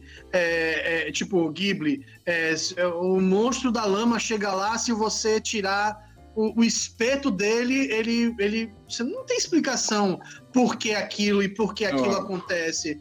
Tá lá né? Eu acho que a gente, a gente por conhecer, tem uma experiência e quem não conhece, é por isso que eu falo, quem não conhece tem que entender que não vai ter. Agora, rapidinho, antes de vocês partirem, é uma pergunta simples. É, Wesley Guimarães é PCD? Ele, ele, ele, ele ou é efeito especial? Ah, eu fiquei me perguntando se ele realmente não, não tinha uma perna ou, ou se era efeito. É, que de fato ficou muito, muito bem feito, muito mas... Bem agora. É, pra que serve a carapuça, né? Normalmente no Saci, a carapuça é, é, a fonte dos seus poderes mágicos. Se você tira a carapuça, ele devolve, é, ele, ele quer ela de volta para recuperar os poderes. Só que o é. Isaac, ele continua com todos os poderes, né? Tanto que ele, é, ele, que ele é obrigado... Só que ele, ele só precisa obedecer, né? Então a carapuça virou meio que o. O Giovanni falou ali, é a festa da carapuça, todo mundo pega. O Tom, o Tom B. Silva, ele falou: quando eu assisti American Gods, eu tive que pesquisar. Então, os gringos que façam o mesmo. Eu assino embaixo, é exatamente isso, os gringos que se virem, entendeu? já tá né? já tá entregue, já tá entregue ali o nome, hum. é só jogar no Google, porque Mas aí, nome dá. Mas aí, ó. Atrás? E é maldade, porque o American Gods realmente, quando eu terminei de ler o livro, eu jogava no Google ali e não achava as coisas, não. O New é. Game é malvado. É, tem muita coisa que não dá para achar, mas como o, o Deus Americanos usa muito esse, esse panteão mais famoso, é mais fácil de achar conteúdos em inglês. Em português, para você, em, no, no caso do Brasil, achar Saci em inglês, que tipo de conteúdo essa galera vai achar, sabe? É, ah, então. Mas... Tem. Eu tem, tem, com certeza tem. Com certeza. Let's, let's do folclore BR em English, motherfucker. Let's do. É isso. Conquiste e conquiste a new market. é isso, porque temos uma Ele falta não é aí. PCD, né? não, o pessoal do chat já foi atrás. ah, muito bom. Eu gosto de vocês, assim, vocês são eficientes. Científica já tá a resposta. Então, parabéns a Pródigo Filmes aí pela produção, porque o, todos os cortes e as sequências foram muito legais, assim, nossa. Eu, eu achei, realmente, Wesley deu um show, assim, de atuação. Mas a próxima vez chama um PCD, né? Teve gente me marcando, falando assim, ah, porque o Saci tá muito bobalhão. É, o Saci, ele, ele tem que ser mais esperto, e ele foi pra cidade e ficou idiota. Não achei, gente, não achei não. Achei... Também não. Também não, pelo, pelo contrário. A, a, a cena emocionante é ele cuidando do Iberê. É, é, é, é, o mais, assim, por mais que eles tenham, a série tenha depositado uma, uma importância na relação filha e, e pai, né, com, com... Eu, não eu não liguei, eu não criei laço nenhum entre Eric e Luna, mas o Iberê e o, o Saci foi rapidinho e foi tudo na atuação do cara, tudo na atuação do, do, do Wesley Guimarães e do Fábio Lago. É, eu tenho, eu tenho uma questão aí só com a parte final ali, porque quando rola a parte do corpo seco na reta final ali, todo mundo vira um bobão de sessão da tarde. Aí, virou doideira. aquela, aquela reta final ali, gente. gente virou, virou Vingadores ali, Thanos, né? Aquela é, é. Final. Tipo, tipo, todo mundo oferecendo assim, ah, toma o meu poder aqui. Isso, isso. Manaus é o nome do Boto Cor-de-Rosa. E aí, é o ator Vitor Spar... Sparami. Spartami. Spar... Sacanagem. Sparapane. Sparapane. Sparapane. Vitor Bonitão Sparapane. ele. Também é outro bonitão. É, rapaz, o cara aí é, é só, só a escalação é justamente pra galera compartilhar. Oh, meu Deus, esse boto. É, foi, É, foi ju- já certeira, né? O nome dele ser Manaus é, é algo interessante pro ponto de vista de tentar explicar essa coisa do ah, boto no Rio de Janeiro, oh, no- oh meu Deus, oh meu Deus, oh meu Deus, Manaus. No, o nome deles é Manaus, gente, ó. Personagem aqui, É o Manaus. né? Fácil e rápido. chamam ele de Manaus o tempo todo, então não é uma, Sim. uma coisa de, de, de você ter, ter uma dúvida. É isso. O que, que o Manaus está fazendo no Rio de Janeiro? Você tem uma problemática grande que é geralmente lugares urbanos, por ter uma vida muito mais cética e muito mais concreta, a- as questões são tangem, né, vilarejos, vi- eh, vi- vivências fora do urbano, né, né, fora desse, desse centro eh, de concreto. Né? Então, se, mas é isso que chama atenção, né? O Rio de Janeiro não vai chamar atenção que não seja a Copacabana, a praia e os, os ícones, né? Então, assim, eles fizeram provavelmente o que eu fiz, né? Dar alguma razão para esse Boto estar aqui. Eu acredito que o Boto, se eu sou um Boto, né? Que, que, que, que é exatamente esse cara aí. Se eu tenho essa cara, se eu tenho essa cara desse brother aí, esse corpo, eu vou pro lugar onde a festa é melhor. E o melhor carnaval do mundo é em Salvador. O segundo é, é no Rio de Janeiro. Então, Ah, ele foi pro, ele foi pro segundo melhor lugar. Ó, o Wild Hunt falou aqui, o Boto vira gente, ele foi de ônibus, ué. é isso aí, foi. Vida. Avião, avião que- pra poder acho que- chegar e pular na água depois. Eu acho que isso é a coisa que, que não tem problema nenhum você deixar em aberto, gente. Se a pessoa se transforma em gente, se tem essa habilidade e quiser viajar ao Brasil, procurar novas pessoas, assim, pra, pra fazer festa, uai, nada tá impedindo ele de fazer esse, esse rolê aí. Sai fazendo um, um tour aí, pega uma. Vai de, de, de ônibus pra Rio pra Rio e, e pronto, entendeu? Uma hora você chega lá. E não é carnavalesco, é, porque assim, tem muitas similaridades entre, entre Cidade Invisível e é carnavalesco, mas no universo é carnavalesco, os seres estão na nossa cara. Então eles não podem se esconder, eles não conseguem né, viver escondidos como em Cidade Invisível. Invisibilidade, eles estão lá, eles estão vivendo entre nós, CPF, então é uma brincadeira, né, de tipo reimaginar esse universo. Então, com, como Lorena falou assim, né, pode se transformar em, em- em seres humanos, né? O Boto, quando ele, ele fala que ele, o Bartolomeu, que é o Boto, ele fala: eu, eu, eu tenho luxos e privilégios porque eu passo despercebido, né? É, e, e uma das coisas que ele, que ele tornou ele importante né, no- na comunidade dele, que ele ajudou, né? Tipo, seres que não se escondem a fazer uma logística de pegar caminhão para levar e esconder a boitatá que está sendo caçada. Como é que vai esconder a boitatá? Então, ele, ele fez parte dessa organização. Então, assim, é, nesse universo, eu juro pra você, eu presumo que ele tenha ido o segundo melhor carnaval do mundo mesmo, gente. Né? Uhum. É, é, é, ele. E, de novo, é, a, a, a questão de estar no Rio de Janeiro, gente, existe uma outra, uma outra vertente aí que é, gente, isso aqui é um produto para vender e, e- e vender para fora, né? Então ele tem que trazer para certos elementos que o público de fora também possa digerir, né? Então o, o, o, o, o estrangeiro clássico já acha que a capital do Brasil é Buenos Aires, né? Já o, o- o estrangeiro típico não sabe botar o Brasil no mapa, então ele tem que pegar uns certos elementos que sejam fáceis de digerir, né? É, é, a favela, a praia, né? O samba, né? Então eu acho que é por aí. Acho que Uhum. pra mim tem duas coisas, né? Uma é claro, né? O Sudeste sempre se sobressai.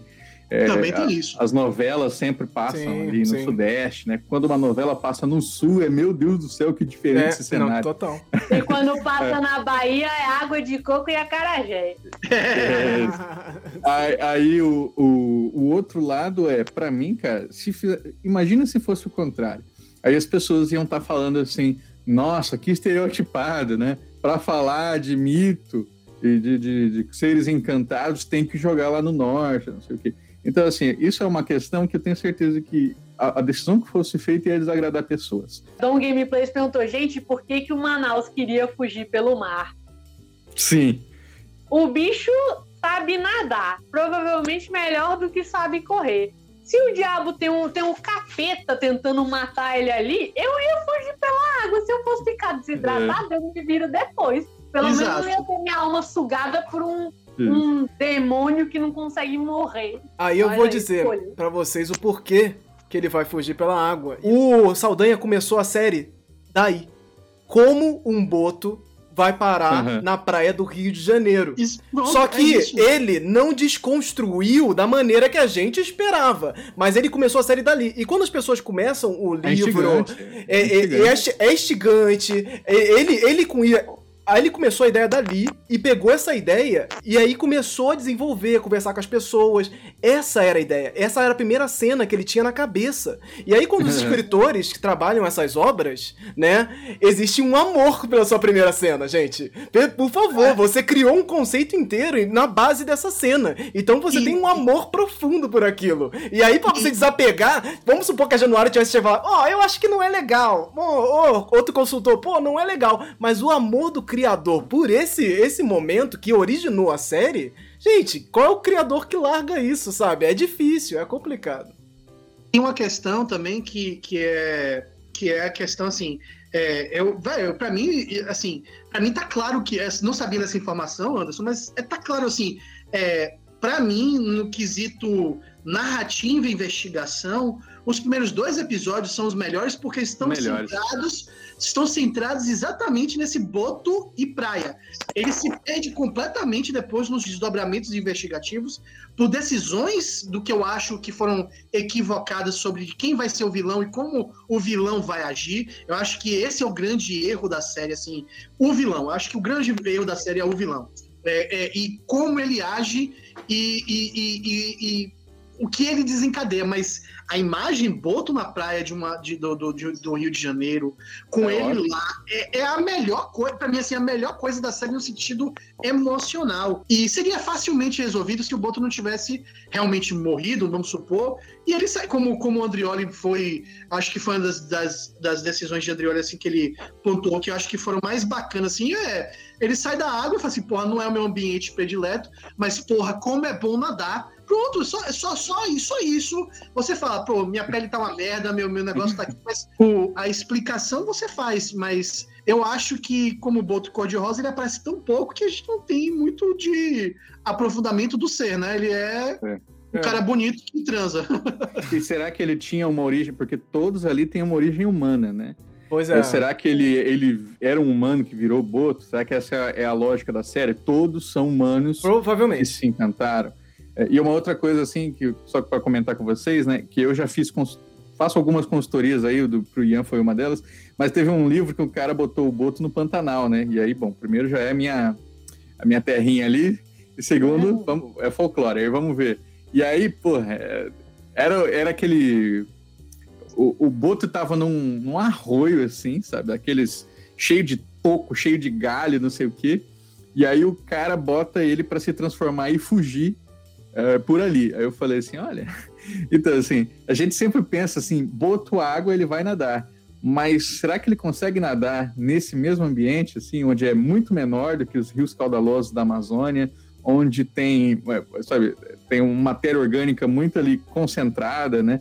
Então, assim, Sim. são coisas que a gente acaba no, acaba pensando, água boto, ok, mas é, que água é essa, né? Também já é uma segunda reflexão ali que a obra, é, para ficar redondinha, né? Ela pode, pode se fazer pensar.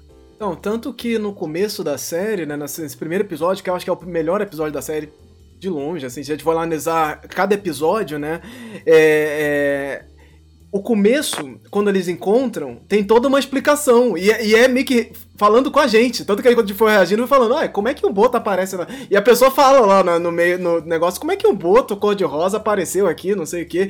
Isso eles já, já colocam isso como um mistério. A ideia é colocar esse tom de mistério. Então o tom de uhum. mistério é esse, como um boto cor-de-rosa aparece na praia do Rio de Janeiro. E ponto, gente. Então, é, é, é, fica estranho se você tá analisando isso tudo de fora. Mas o mistério parte disso também, da gente, de te instigar a ir ali, né? Pô, peraí, o que que tá acontecendo aqui? E aí, a, a, a uma análise de uma, uma, história de mistério, ela precisa atrair a pessoa para se perguntar que raios está acontecendo aqui. E o Boto é esse quando... ponto. Vocês, quando assistiram o primeiro episódio, perceberam também que eles tinham chamado a atenção demais para o esbarrão na, na, na Arcata, logo no começo. Tipo assim, é, é, é, quando eu vi que mostrou duas vezes, em uma questão de dois minutos, o esbarrão, eu falei assim: esse esbarrão aí, já, já entendi, sério. Beleza, você. Sutil, sutileza zero pra você. Ian, isso aí, isso aí é engraçado você falar, porque a gente tava assistindo, né? Eu não tinha me tocado no começo. Tipo, eu, eu entendi que podia ter alguma relevância, mas eu não consegui nem raciocinar para fazer o link, porque quando eu comecei a pensar o Android, o Boto ali. e aí eu pensei, eita, Boto? O quê? Tá bom, é verdade. Faz sentido. Outra coisa que eu queria comentar é o buraco na cabeça do Boto, né? Que quando aparece, tipo, ô, oh, olha lá, lá, lá, lá, olha lá, olha lá. Respirador. E aí alguém, o cara, o legista comenta assim, pô, é um buraco estranho, né? Mas é aí, tá o buraco. E assim, gente, gente, meu Deus. Pior legista do IML do, do universo. Da história, da história. Sumiu, homem, sumiu o corpo. Ai, cadê o corpo? Sei lá, sumiu. Gente, vocês não, vocês não estão entendendo. Aquilo ali, na verdade, é uma crítica ao sucateamento do serviço público. Com certeza. Entendeu? É isso. É isso, é isso. É, é, é isso. Caralho, gente, Morena. Não, é, é, tem, não. É, a gente tem umas horas assim que a série, que a série fala assim, gente, assim, suspensão de descrença, eu sou o cara que mais suspendo. Vocês veem como eu suspendo. Mas tem umas assim que assim, velho, o cara foi acusado de matar pessoas, estão levando ele pra delegacia ambiental. tipo assim, vão deixar ele na delegacia ambiental, o cara matou gente, velho. Essa hora você chama PM, sei lá, velho. Falando nisso, ó, quando o, o Eric vai levar a, o Boto pro, pra veterinária, né, pra ele ser avaliado, a mulher foge praticamente dele, né? Fala assim: não, não, não, não, não vai rolar, não. Eu tinha entendido que ela tinha sido coagida ali a. É, também. Que, que é. alguma coisa, tipo assim, uma força da Inês, alguma coisa assim, fez ela. Como se ela soubesse, é. Eu também é. fiquei com essa questão. E depois, depois a Marta vai lá e, e fala assim: e aí, né? Não veio boto, não, não veio boto porra nenhuma.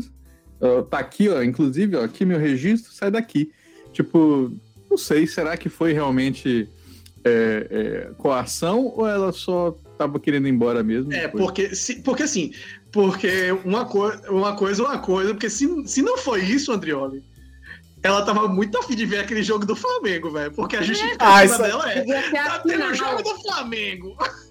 Isso aí é Rio de Janeiro, pode acontecer o que for. Tá rolando o jogo do Flamengo, é jogo do Flamengo, para tudo. É, ah, isso o aí Anderson tá falou, então tá estabelecido. Tá correto. É. E aí, cara, essa coisa do legista foi realmente assim, gente, por favor, apareceu, tem um corpo, morreu. De quê? Não sei. Tem um buraco na cabeça dele, gigante.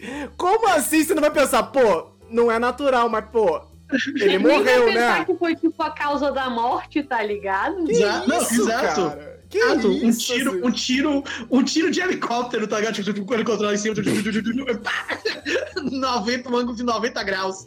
Foi aquelas, sabe aquelas medicina medieval assim para passar dor de cabeça, você abrir um buraco assim. talvez acho que o personagem mais misterioso era o que estavam escondendo mais, que no começo a gente achou que era o velho do saco, o homem do saco. Ficou cheio de uhum. saco, né? Pô, amarrando o saco pra tudo que é lado. O cara com um monte de saco, ser o velho do saco. É, aí, pô, é o velho do saco, o velho do saco. E aí fazem essa junção com o Curupira, habitante das matas. Aí o ator é. Fábio Lago, né, dá um show, é o cara, pô, ele realmente dá um show na série, e, pô, as interações dele. E aí por isso que a interação dele com o Wesley Guimarães fica aquele, aquele show, né? Sim. Porque são os dois personagens que talvez tenham a melhor interação ali, né? Concordo. E aí eles arrebentam demais, assim. Parece que eu tô criticando a série além do que. Eu gostei da série é, e, e quero mais dela. Mas é porque isso não, não, não, não não isenta de, de, de, reconhecer os erros de iniciante que a série tem.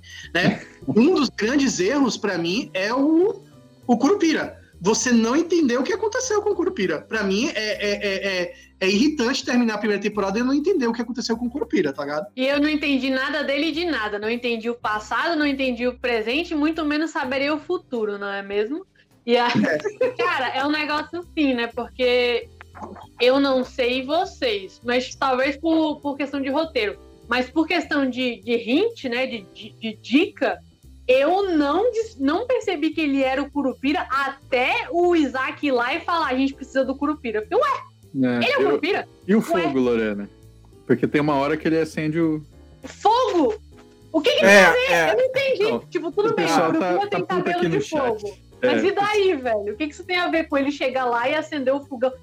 Astron tá falando. Finalmente respondem. O Curupira Ah, tem poderes de fogo ou não?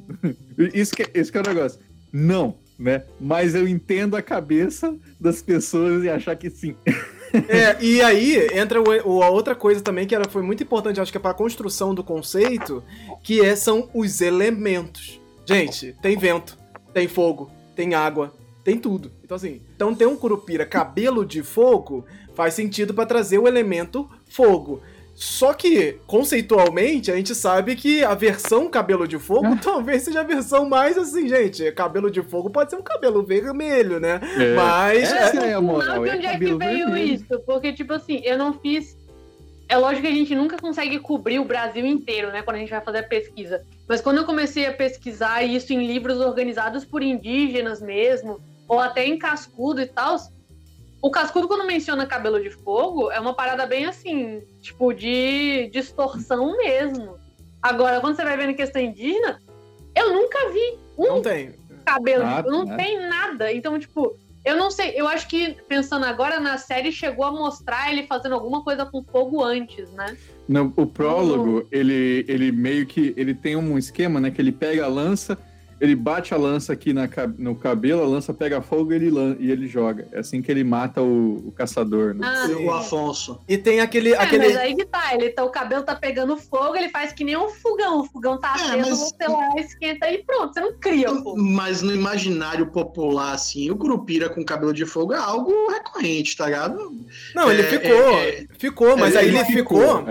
É. Ele ficou do mesmo jeito que. É, que nem boto narigudo. Exato, é isso que eu ia falar. Ele, ele ficou mais ou menos com a mesma lógica do boto narigudo. Porque Hum, você leva. sei. Você leva o fogo, o cabelo de fogo, o cabelo de fogo. Não, o, o cabelo como fogo virou o cabelo de fogo. Isso na, na tradução, na tradição oral, gente, o cabelo como fogo virar cabelo de fogo é um passo. Você consegue entender isso num telefone sem fio? Você falar que Sim. o cabelo como fogo, e aí chegar no final da, da roda do telefone sem fio, aquela brincadeira que você vai falar contando a história pro próximo numa roda e, faz, e a história volta totalmente diferente. Você fazer cabelo como fogo, chegar a cabelo de fogo, você consegue É entender tudo. essa construção. O que, que o, o Curupira faz, né? Todas as habilidades dele são para confusão. Então ele tem os pés virados para trás, né? Para enganar o, o caçador. Ele faz barulhos, né? Para enganar o caçador. Tem muitas histórias de Curupira com ventriloquismo, né? Então ele usa o assovio, ele imita a voz, ele faz não sei o quê. Sim. Ele faz ilusões, então ele faz o caçador achar que uma, uma presa tá ali e ela não tá. O, o amigo dele, ele enxerga como sendo uma presa e vai lá e mata o amigo. Então, assim, todas as habilidades são para confusão. Aí o Anderson falou assim: o cabelo de fogo não tá entregando ali a posição dele, né? Não seria uma, uma, uma coisa Sim. chamando a atenção? Por um lado, assim, eu- por isso que eu gostei da cena em que no começo o Curupira tá correndo assim e você vê fachos de fogo indo, tchac, tchac, tchac, tchac, e você não sabe, você se perde assim. Então eu falei, caraca, eles resolveram isso muito bem. E a tocha.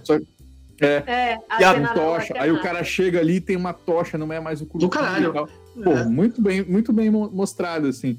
Só que aí depois vira ele controlando o fogo, né? Aí virou já o X-Men ali, o, o É, mas- X-Men 2. É, eu, eu, diria, eu diria que isso aí tá na liberdade de, de, de encantar. Eu, eu botaria que isso aí na liberdade de encantar público, tá ligado? Porque, porque ver uma pessoa manipulando o, o, o, o algo ou usando é, elementos conhecidos encanta, tá ligado? Encanta e diverte. Eu acho que é uma decisão muito mais para encantar do que do que dizer que ele é um X-Men no sentido de que ele consegue realmente fazer um fogo, né? Eu acho que é uma questão. E, e, e, a questão da grana, né, Ian? Porque se, assim, o, o, o, legal mesmo ia ser se ele controlasse planta, mas pensa no orçamento. O, o Curupira aparece em duas obras minhas, nunca conheço, quer dizer, em, no Carnavalesco aparece com esse nome, Curupira, só que ele não aparece. E em Araruama ele é Baquara, ele não, ele não mas apesar de, de ser muito inspirado no Curupira, né? E nenhum, assim, no Araruama ele não tem cabelo de fogo. E no Anuacabalesco também não. Mas eu botei que se você cortar o pé dele, você fica invisível. Tipo, isso é invenção minha. Minha mesmo, tá ligado? Tipo, mas é porque eu queria usar dessas coisas pra, pra brincar com, com, com, com, com, com as possibilidades, né? Uhum. Então existe aí, eu acho que também o um nível de liberdade artística, né, que tem que ser, tem que ser pensado também. Agora eu fico, o que eu fiquei puto mesmo é por que ele foi parar aí? Por que ele foi parar aí na cidade, gente? Não tem explicação Por que ele foi parar na porra da cidade? Nem não na origem, né? Não tem, não tem nem porquê, nem para onde, não tem explicação, não tem nada. Nada, nada, nada, nada, nada. E isso, para mim, é o grande erro da série. Um dos grandes erros da série. Porque você precisa entender por que o protetor da mata daquele lugar decidiu ir embora. E por que demorou tanto tempo. Porque, assim, pelo jeito que ele tá aí, né, com os dentes podres e, e, e, e, e com essa coberta, assim, né, é, é um personagem que hum, ele, você não vira essa, essa entidade que ele é morador de rua do daquele jeito assim, gente, né? Um morador de rua nesse estado é uma, é, é, é, presumo eu, que é uma de uma negligência, que é de um abandono de muito tempo, uhum. de muito tempo. Né? Então, por que agora? Por que ele largou? É, se ele sabia dos problemas, se ele estava lá o que que faria o Curupira desistir da missão dele, gente? O é- Curupira assistiu Avatar, a lenda de Aang, aí ele foi na vibe de quando o mundo mais precisa dele, ele desaparece o, e, e, o, e o final ali, porque o, o pessoal tava reclamando, né? Porque o Curupira ele faz toda uma cena ali, né? Quando ele, ele assume a. Primeiro, né? Como é que ele chegou na, na Vila Toré? Vamos fingir que a gente né, ignora esse. Não, é Ignora isso, que ele não, saiu pode... da cidade e ele se teleportou lá pra Vila. É, Mas é. Ah, é, é, é. a Vila Toré é, é, é quinta-feira também, né? Todo episódio ele está lá. ele faz toda aquela chamada, né? Ele grita e bate, ele tá convocando, né? Ele tá, ele tá, tá convocando. Uhum. E aí chega e o, o embate, assim, é, meio breve demais, né? É, é, muito fraco, muito fraco mesmo, porque, ah, de novo, é, esse é o problema, assim, de você ter um cara como, como o Fábio Lago. Eu, eu presumo que muito ali foi da criação do ator. Aquela questão do corpo, né, de como usar o corpo. Eu, é que ele, talvez ele o grito. Assim, né? Isso, exato. O grito, o grito provavelmente veio de, de, de orientação de pesquisa, né? Uhum. Mas o como ele, como ele fez aquilo, eu atribuo muito ao Fábio. Posso estar errado, mas eu atribuo muito a ele, que é construção de personagem. Ele é um puta ator, velho. E aí a cena fica parecendo, porra, agora, meu irmão, o Curupira, meu irmão, sai de baixo e vai tacar o terror. E é nada. Cara, é nada, né? e, e, a cena ah. dele levantando é legal, cara, assim, porque dá o. Dá, tu, tem uns efeitos assim, né? Que é tipo como se fosse os, os, os músculos, os ossos, assim, se ajeitando, sim, né? Tipo... Sim, é muito bom. E, e de novo, parabéns para a equipe de produção, porque o, o efeito de fogo em close-up é. no rosto dele tá do caralho. Do sim. caralho, partículas voando, muito bem feito. O reflexo e... aqui pegando bem no. Né? É, porra, é. muito bem feito, muito bem feito mesmo. E, e, é uma pena que de novo, eu acho que, eu acho que a série ela, ela, ela faltou de, de, de, de, estratégias, assim, tipo, o que, que eu quero emocionar meu público e tal. Porque, assim, é, querendo ou não, olha só como é anticlimático no sentido de investimento de, de, de, de, espectador, que o nosso herói tá agora possuído Então a gente Uhum. não pode torcer pelo herói que a gente está acompanhando por horas e horas. A gente vai agora torcer pelo Curupira, mas a gente sabe que o Curupira não pode chegar. vencer. Ele não pode vencer porque é o nosso herói. Então, é claro que vai ser anticlimático, porque a proposta de planejamento para essa cena acontecer, ela não vai conversar para satisfazer necessidades que o roteiro quer, porque a música, tudo tá lá e é meio que uma rasteira que, elas, que, que a série se dá ao não planejar bem esse vilão. Né? Esse gostei, vilão né? foi mal planejado. O vilão foi mal planejado Sim, né? sim. É, é, é. Quando eu vi o vilão e eu achei que o ator do vilão era o mesmo que o que. Porque assim, quando o vilão aparece, não sei se você. O vilão não, o neto do vilão, o filho do vilão, né? O, o, o cara da corporação lá, né? Uhum. Ele aparece, não sei se vocês viram, ele é um cara muito magro, estava cheio. Eu acho, que, eu, eu acho que ele tinha é, maquiagem de veias, porque eu nunca vi veia é marcadíssima. É, então, assim, quando eu vi aquilo, eu falei assim, pronto, temos nosso vilão. Então, eu acho que faltou pensar como satisfazer as nossas necessidades que o próprio roteiro estava criando ao longo da narrativa, tá ligado? E um vilão como ele, eu acho que ia ser perfeito para a situação, porque a gente tá ali justamente falando de uma questão ambiental. O pessoal de Uhum. Vila Toré tá sendo expulso porque tá acontecendo alguma coisa. Existe um embate com o Curupira e as- todos os outros, independente da origem deles no folclore mesmo, Uhum. eles estão ali exercendo um papel de proteção, um papel de guardiões. Então, tipo assim, a relação disso com empresas faz todo sentido, mas eu, eu acho que eles queriam porque queriam botar um vilão que também fosse uma visagem, né? E nesse sentido, É. botar um corpo seco como vilão, assim, paralelamente, sem pensar na história, eu acho interessante. Na avaliação óbvio, do né? Andrioli lá, ele, ele falou que é batido e eu entendo, só que eu Tem não acho dois que seja mitos batido que no sempre mainstream. usa. É corpo seco e jurupari, só tem esses. pai. Ah, é, mas aí que tá, né? Se for pra usar jurupari, eu prefiro que fique no corpo seco. Sim. Né? Que Pois aí é. entra em um zilhão de problemáticas. E o corpo seco, ele é isso. Ele não morreu porque ele é um baita filho da puta. Então ele é um vilão perfeito. E o cara ainda não morre. Então a gente segue aqui para Alessandra Negrini, aí que está é, encenando talvez a personagem que causou aí o maior furor da internet, alvoroço, a Inês, que seria a Cuca, o bicho-papão, a bruxa. Então ela é e ela é nomeada lá, Cuca, ela é a Cuca e tal. Então temos É a Inês. A cena do necrotério é perfeita demais. E É é, muito boa. porque quando ela chega ali, a borboleta no corredor dá aquela escuridão e ela aparece. Meus amigos, É eu do arrepiei todinha. Eu fiquei, É do gente caralho. do céu. Que É. isso?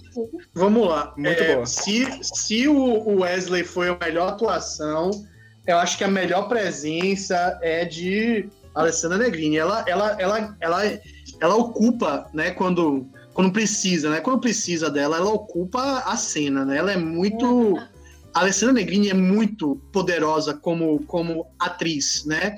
É, nem de, assim, ah, não acho que a série demandou a atuação dela pra gente ficar surpreso, né?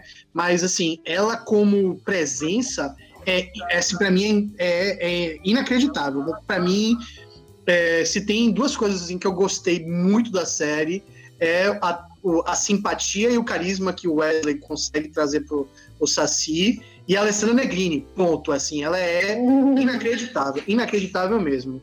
E é, o que eu o que eu queria falar dela, né, não é muito sobre não é muito sobre a representação, porque eu não conheço muito a Cuca, né? Mas assim, o que eu ia falar é o seguinte, é, uma outra coisa que eu fiquei muito frustrado com a questão narrativa da série é que é, eu gosto, quando eu tô vendo uma investigação, que é, as coisas aconteçam por causa da investigação, né?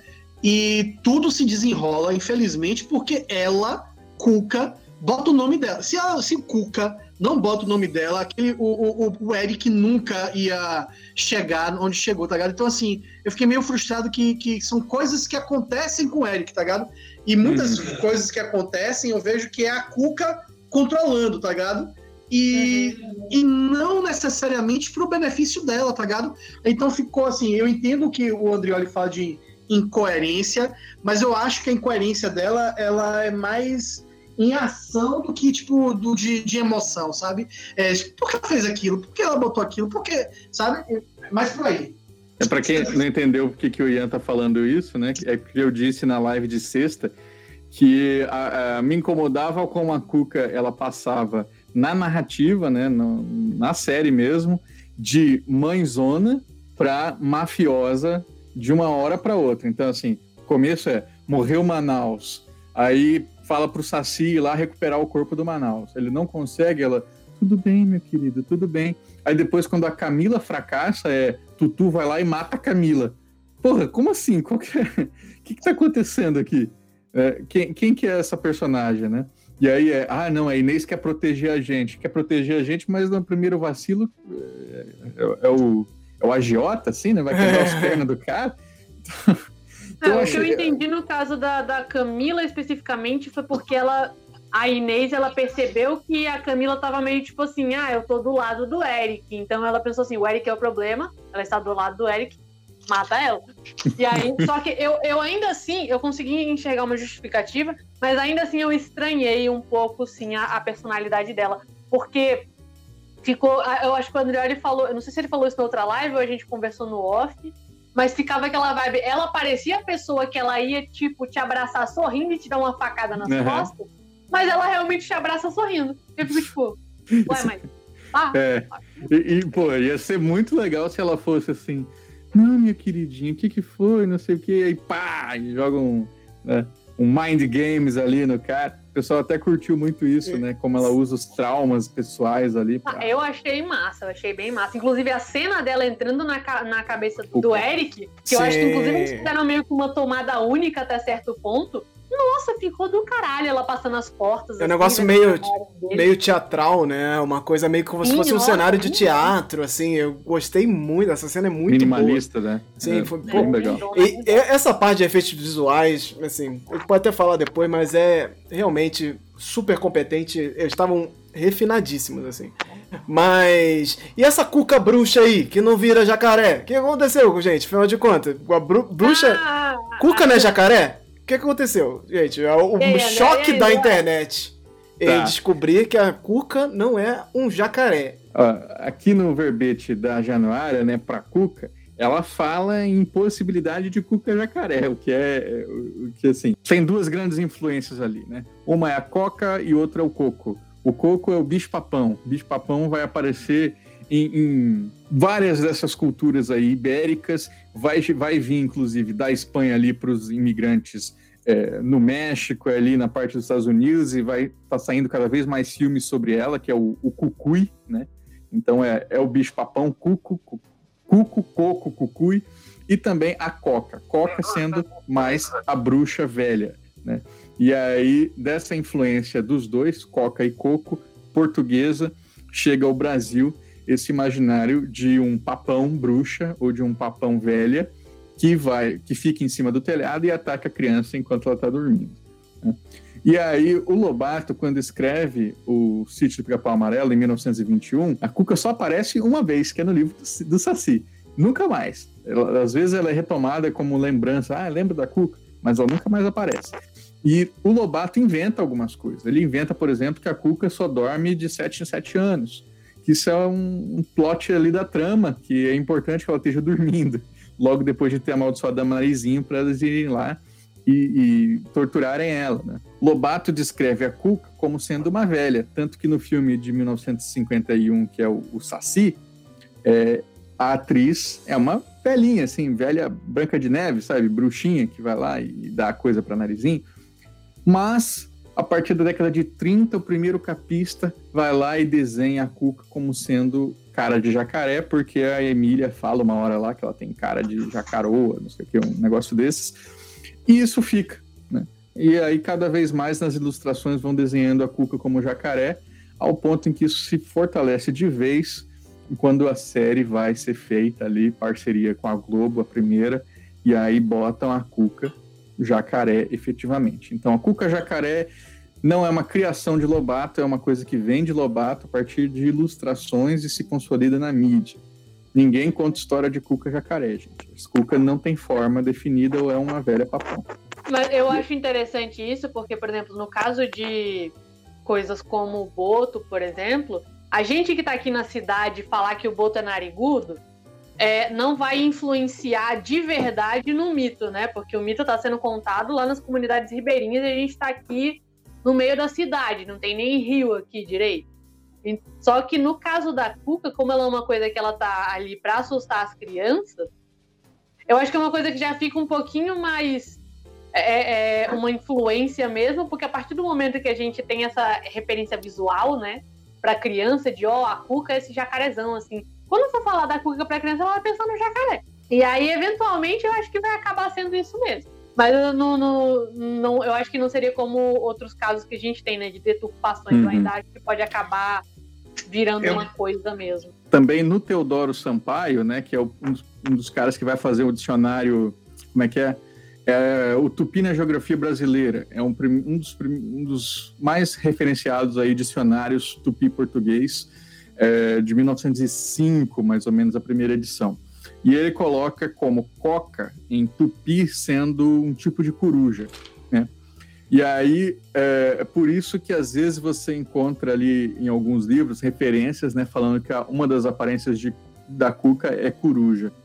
Inclusive quando a Emília vai xingar a Cuca, ela fala assim: "Sai daqui, sua cara de coruja seca", né, que é um dos xingamentos mais famosos da Emília. Então, coruja também tem uma, da, uma das coisas aí. E a Januária coloca assim: bom, a Cuca é uma bruxa. Já que ela é uma bruxa, ela também pode assumir formas como as bruxas brasileiras, que são. Ah, ela nomina aqui borboleta, aranha ou. sei lá, mas não sei outra coisa. E aí a série optou por borboleta. Mas detalhe: é, uma linha só aqui no abecedário que fala de borboleta, né? A, entendo como uhum. sendo uma decisão estética mesmo, assim, que é, não necessariamente aquela borboleta, como o Peter estava perguntando, né? Ah, é, é a mon, sei lá, monarca, não lembro que borboleta que é. Não, é uma borboleta. E aí a série opta isso por uma opção estética. Inclusive, eu arrisco dizer que isso é um chiado de comunicação, né? Eu já comentei isso para algumas pessoas e como muita gente que me segue sabe, eu tenho um quadrinho chamado Sétimos Filhos e uma das protagonistas ela é uma bruxa e ela virou uma mariposa. E as pessoas, nossa, Lorena, por que, ela virou uma mariposa? Isso aí tem gente, que já faz, tem gente que já faz o link, né? Porque em alguns lugares do Brasil a gente uhum. chama a mariposa de bruxa. Eu aprendi com a minha avó, chama mariposa de bruxa. Tem um livro, acho que é, acho que é Brasil Interior, não tenho certeza. Que ele fala da. que ele tá descrevendo as bruxas, né?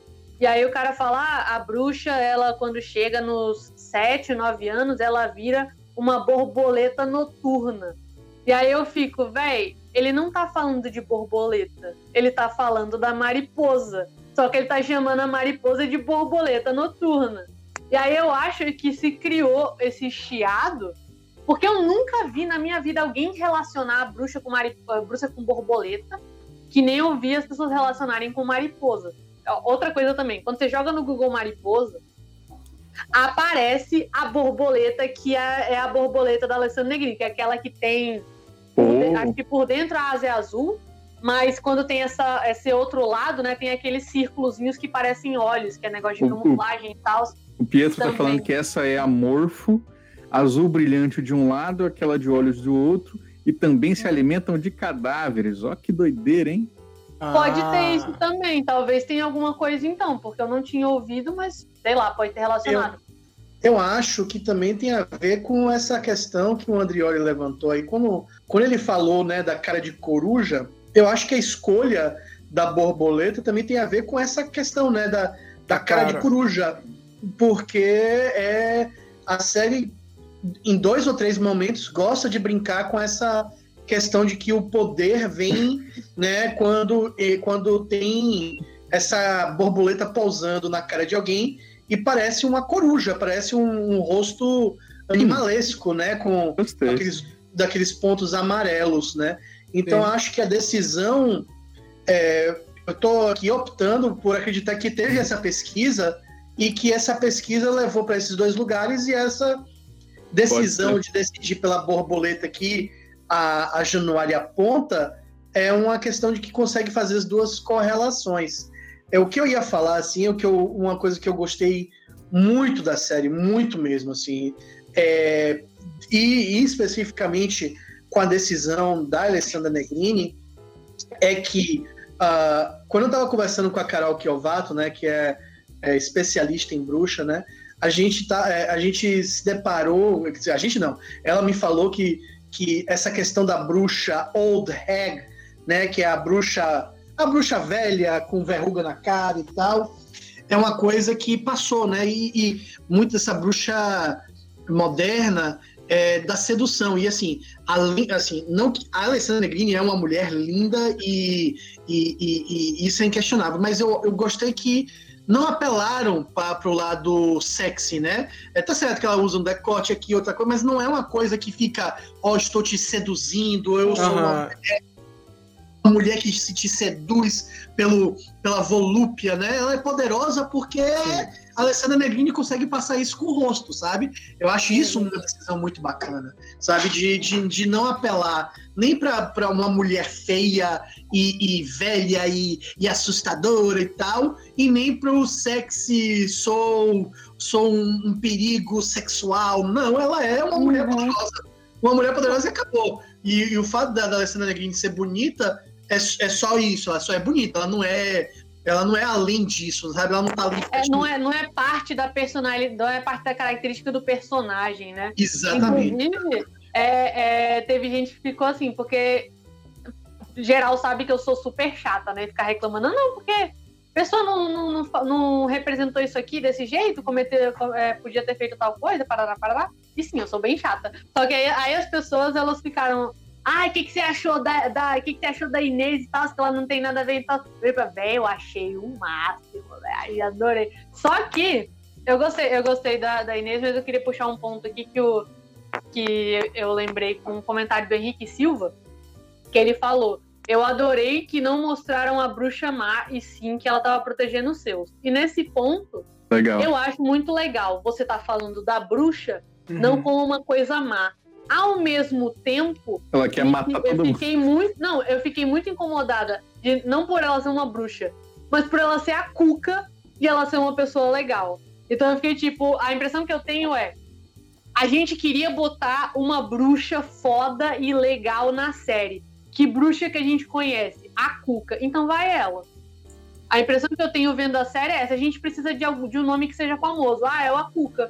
Descaracterizou total? Sim, foda-se. É. Então, eu tenho a canção, tem um negócio com a canção também, porque eu achei a primeira cena legal. E depois eu achei meio repetitivo, hein? Sim. Concordo. Concordo. É, neném, a primeira, neném. primeira cena. A, a, cena do Necrotério inteira é foda pra caralho, né? Quando ela. Sim. Porque a gente tinha escutado no trailer ela cantando a música, só que a gente não uhum. tinha contexto nenhum, né? Quando ela chega, canta a música e o cara começa a cair, eu fiquei. Ah! Isso é do caralho, isso é do caralho. Isso é o nosso. Sabe, os americanos têm isso. Velho, o americano tem isso há tanto tempo, gente. Tipo assim, há anos que eles fazem, tipo assim, brincar com alguma coisa assim de criança, e aí botam a música tipo de Niná, clássica deles, tá ligado? E a gente é. Eu não me lembro de ver alguém usar vem cuca, vem pegar do jeito que fizeram.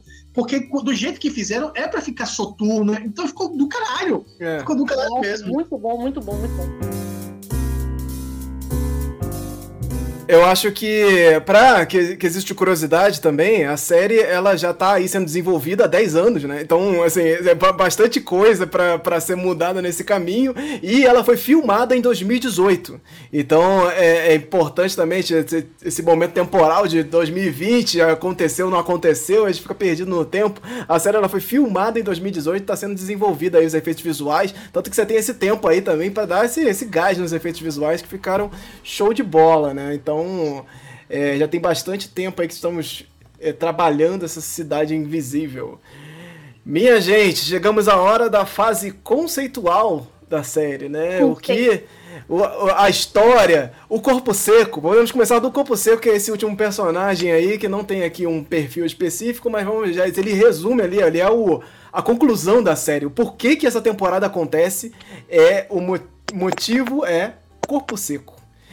Que diachos é, ele fez? O corpo seco como entidade, eu não tenho problema nenhum. mas eu, eu, eu achei muito problemático o corpo seco tá na filha. Porque.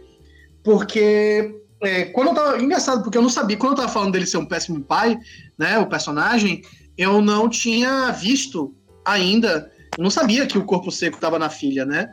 Então. Então, e, e fica bem claro mesmo, tipo assim, o que, que a série quer falar sobre relação pai e filho? Porque se você parar para pensar, há um foco inicial muito grande na mulher falando, pô, Marco, você vai ficar. Oh, Marco não, desculpe, Eric.